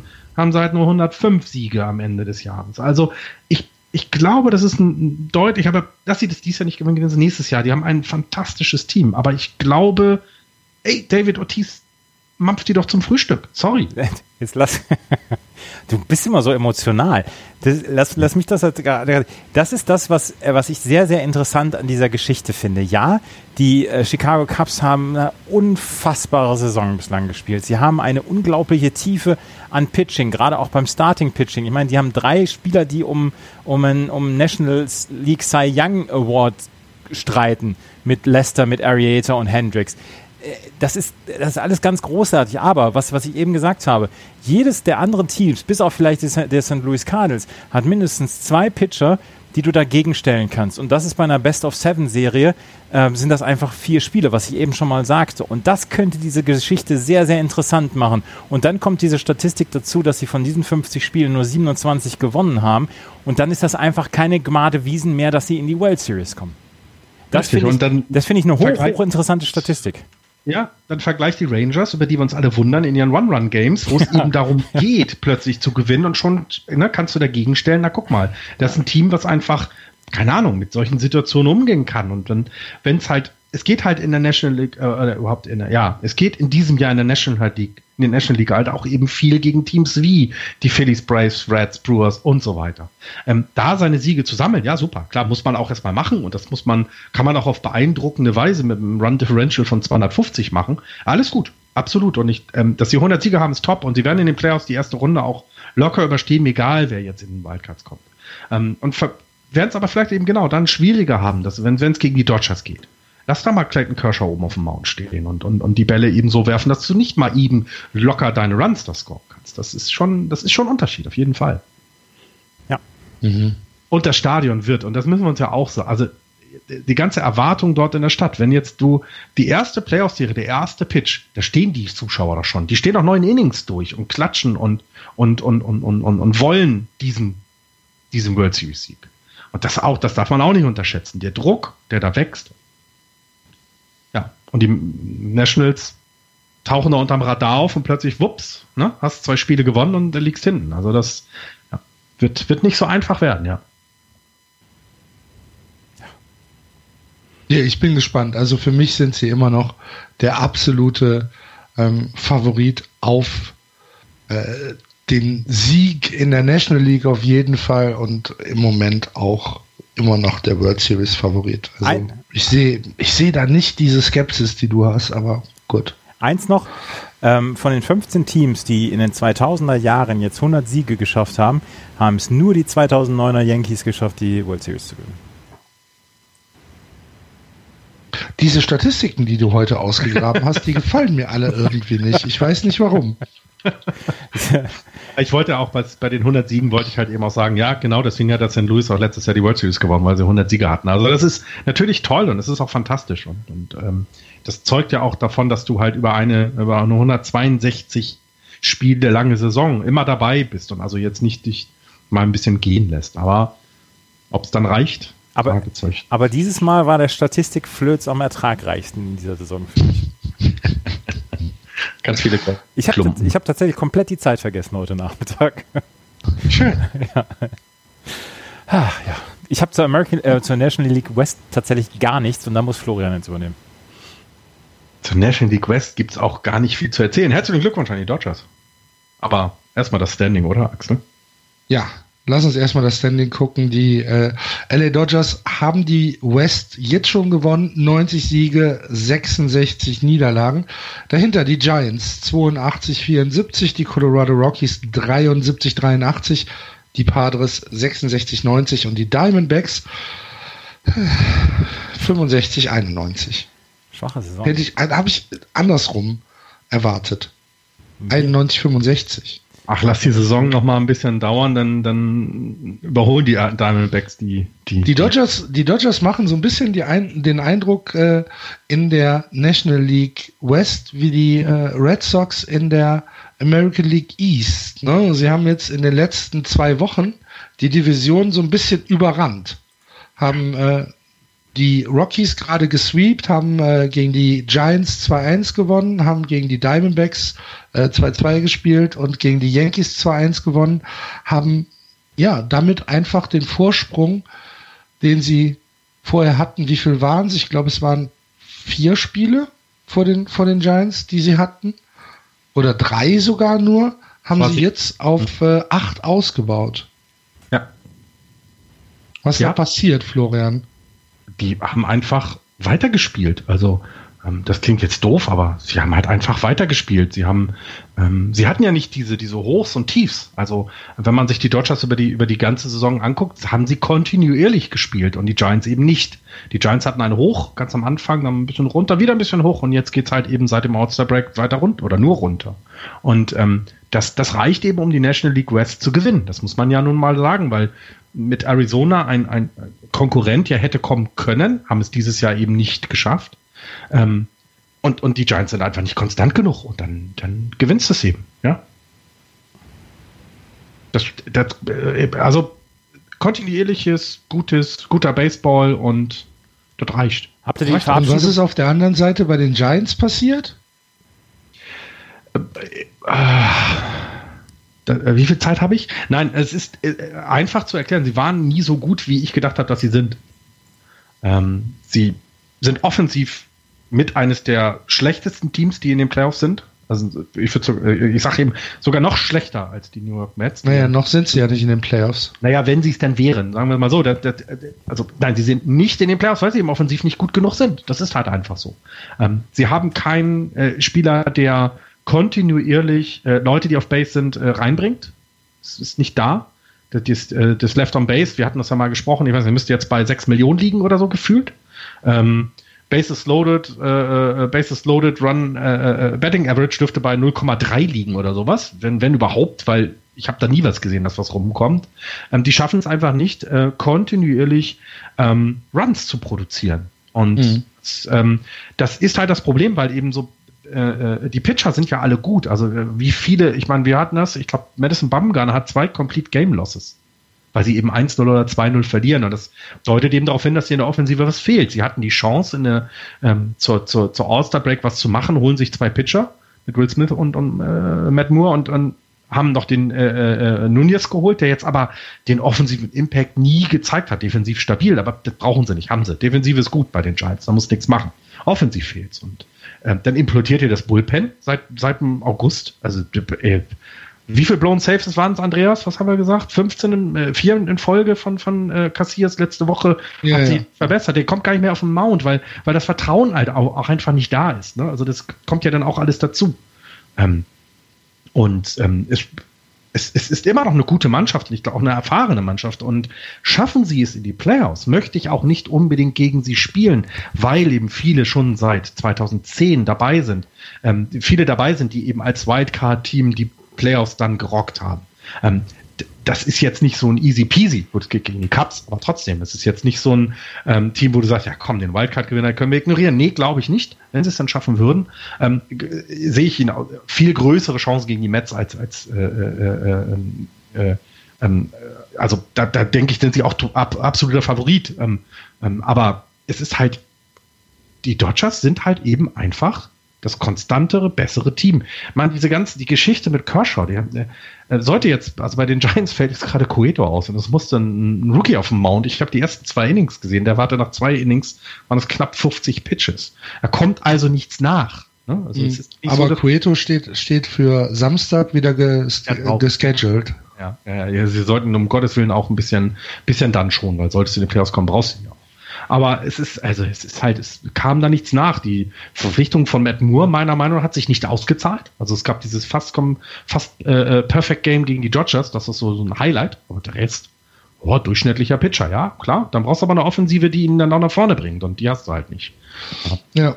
Jetzt gibt's noch drei Spiele ähm, zu Hause gegen die Colorado Rockies und dann die letzte Serie, drei Spiele zu Hause gegen die LA Dodgers. Da könnten die Dodgers euch natürlich nochmal in die Suppe spucken, ne? wenn sie es denn wollen. Das, also schlimmer kann es doch nicht kommen, oder? Jetzt mal ganz ernsthaft. Schlimmer kann es nicht kommen. Ich verliere lieber die letzten drei Spiele gegen die Diamondbacks und sage, ja, sind halt eben nicht gut genug. Nein, ich muss gegen die Dodgers spielen. Ernsthaft. Das, du bist zwar zu Hause, alles gut, ist ja super, aber ernsthaft, die letzten drei Spiele gegen die Dodgers verlieren, ey, ich, ich grab mich ein Jahr lang ein. Ernsthaft. Das geht gar nicht. Aber ähm, andererseits, äh, wenn, wenn, die, wenn die drei Spiele gewonnen werden und die, ähm, genau die Giants dann in die, ins Wildcard-Game kommen, ist doch eigentlich also wieder gut. Kennt ihr eigentlich genau. den Song von R.E.M., How the West Was Won and Where It Got Us? Nee. Fällt nee. mir immer wieder ein, wenn ich, wenn ich, wenn ich darüber nachdenke, wer die ähm, National League West gewinnt. How the West Was Won and Where It Got Us. Hm. Und die, die, die Zeilen dazu, die ersten Zeilen dazu, das ist so, das ist so Clayton Kershaw, ähm, so Clayton Kershaw-Zeilen. Blood from a stone, water from wine, born under an ill-placed sign, a stroke of bad luck, wrong place, wrong time, this flyer is out of line. Ist eigentlich für Clayton Kershaw geschrieben der in den Playoffs. Was, was, jetzt für die Giants natürlich ein bisschen positiver ist, ist die äh, äh, sieben, sechs, sechs Spiele, sechs Spiele hatten sie, sieben Spiele hatten sie gegen die Dodgers zu Hause bisher und da haben sie eine positive Bilanz, haben sie fünf gewonnen, zwei verloren. Das ist, das, das, das äh, zeigt natürlich, ähm, dass sie gut sind. Madison Bumgarner wird im ersten Spiel am Freitag auf dem Mount stehen und, und der ist dafür bekannt, dass er gegen Los Angeles gute, gute Spiele macht. Johnny Cueto, wenn das gut ist, eben gegen äh, Rich Hill ähm, der eine tolle Saison in, in, in, in ähm, Los Angeles zu Ende gebracht hat. Da finde ich also ganz klasse Verpflichtung. Und dann wird's halt eben schon ne, Matt Moore gegen McCarthy. McCarthy jetzt eben auch bei, bei, den, bei den Dodgers nicht jetzt unbedingt die, die, der Bringer, aber ne, muss man erstmal auch gegen pitchen, äh, gegen schlagen können. Also das ist so ein bisschen das, was mich beruhigt. Mich, mich besorgt eher Serien tatsächlich gegen Colorado, weil da, da haben wir diese Saison halt auch nicht gut ausgesehen. Also es ist, ach, es ist, es ist so schade. Also es ist einfach schade, weil, weil in dem Team steckt ein bisschen was. Es ist halt nicht so viel, wie ich gedacht habe oder äh, wie ich erhofft habe, vielleicht auch. Ähm, war ein bisschen geblendet und ja, jetzt strecken wir uns noch und dann, dann, dann gucken wir uns die Playoffs an. Okay, dann sind wir da auch gespannt, aber wir müssen noch eine kleine Geschichte aus der National League West erzählen, denn am Sonntag hat Vince Scully sein letztes Heimspiel für die Dodgers übertragen und sein letzter Call war swung on a high fly ball deep to left field. Can you believe it? A home run. And the Dodgers clinch the division and will celebrate on schedule. Damit verabschiedet sich Vince Scully aus Los Angeles, aus der Kommentatorenkabine, so wie er, ja, also passender geht es einfach nicht. Er, er kann noch mal einen Walk-off-Sieg seiner Dodgers zu Hause im, in Extra Innings callen. Was für eine wunder, wunder, wunderschöne Geschichte.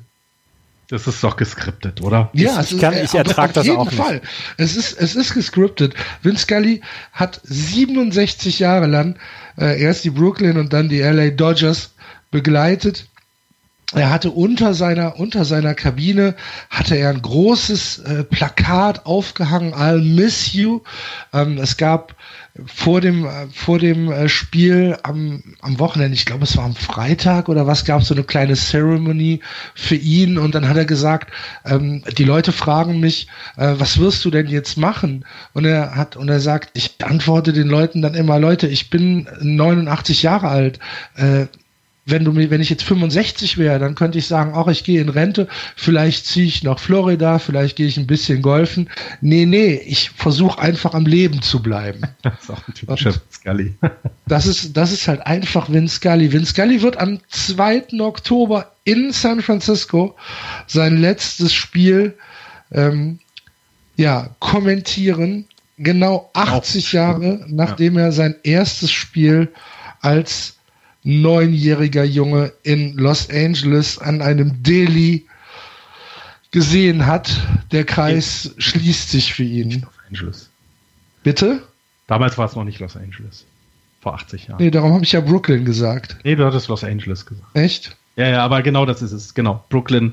Und ähm, diese Verbindung der Dodgers mit Vince Scully ist einfach äh, ja, und aber, muss man eben auch sagen, sein erstes Baseballspiel, was er geguckt hat, war eben bei den damals dann New York Giants. Also auch da schließt sich dann ein bisschen der Kreis, diese Liebe zum Baseball, hat er dort eben entsprechend ja entwickelt und, und hat es dann bei den Dodgers, ja, ja, wie du sagtest, 67 Jahre ist fantastisch. Bei den, es ist toll und es ist so schade, dass es ähm, ja ja gut, wir begleiten es jetzt noch zu Ende. Das finde ich gut und ich finde, also es wird auch in San Francisco eine eine eine Abschiedszeremonie für ihn geben, definitiv, weil er ist immer mit mit mit mit Applaus. Also er hat ja, äh, ich war ja mal selber da 2014 beim Spiel. Da war Jackie Robinson Day. Das ist ja nun noch mal ganz besonders auch für die Dodgers.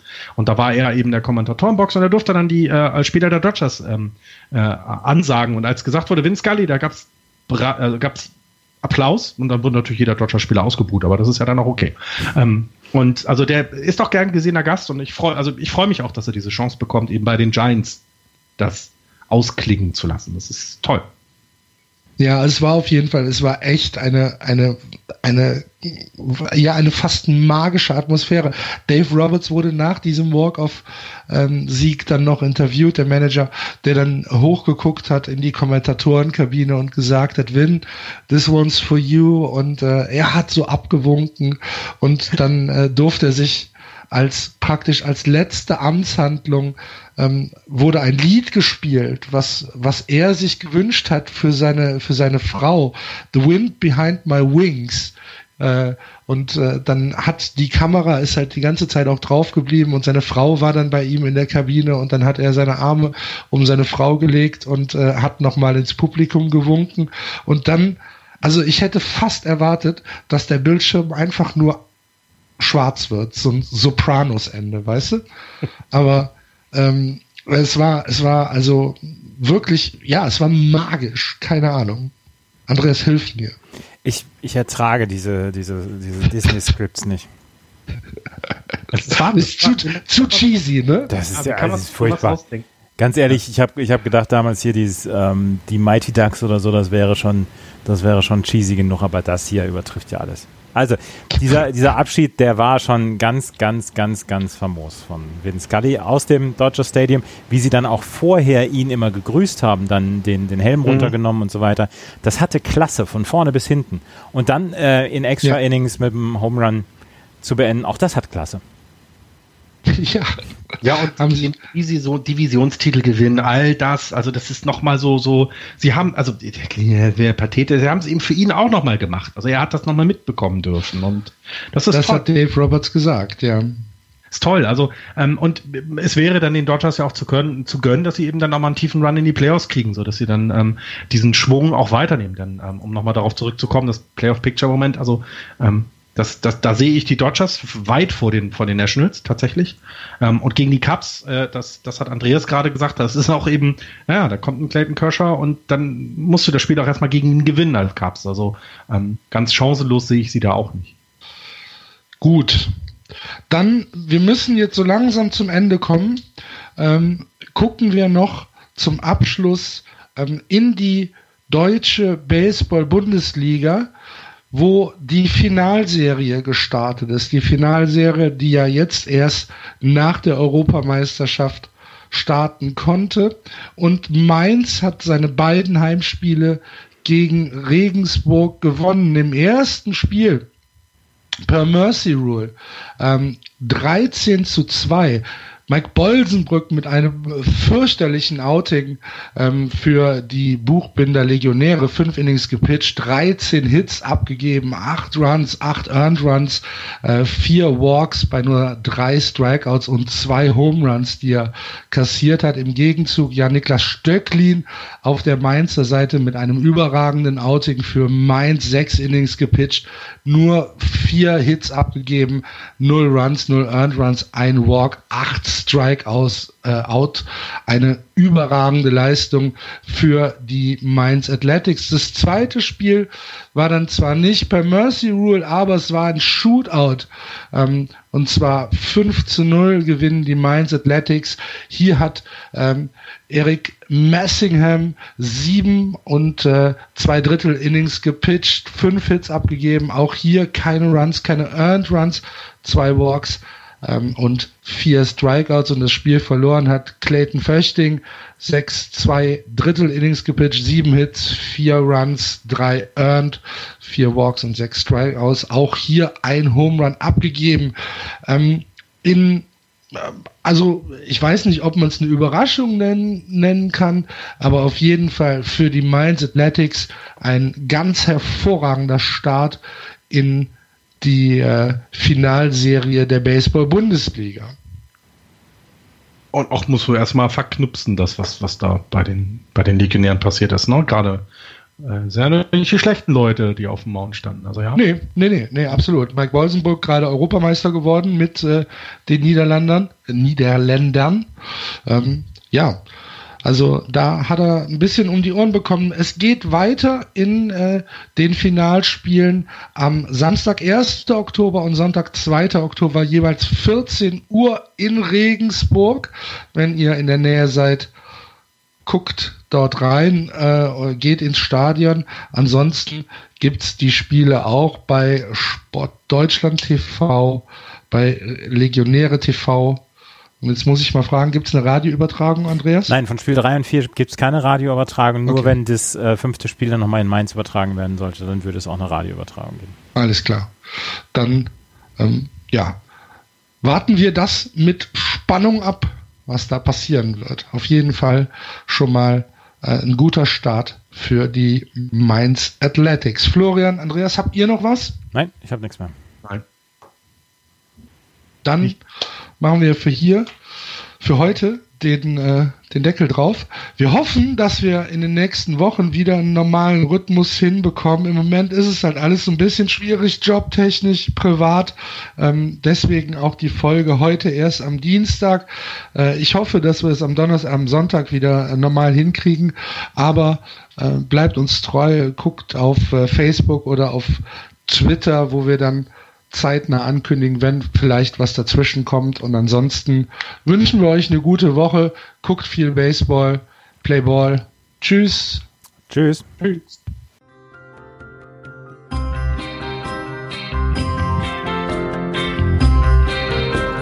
Das war Just Baseball. Ihr findet uns auf justbaseball.de, bei Facebook, bei Twitter und natürlich bei iTunes.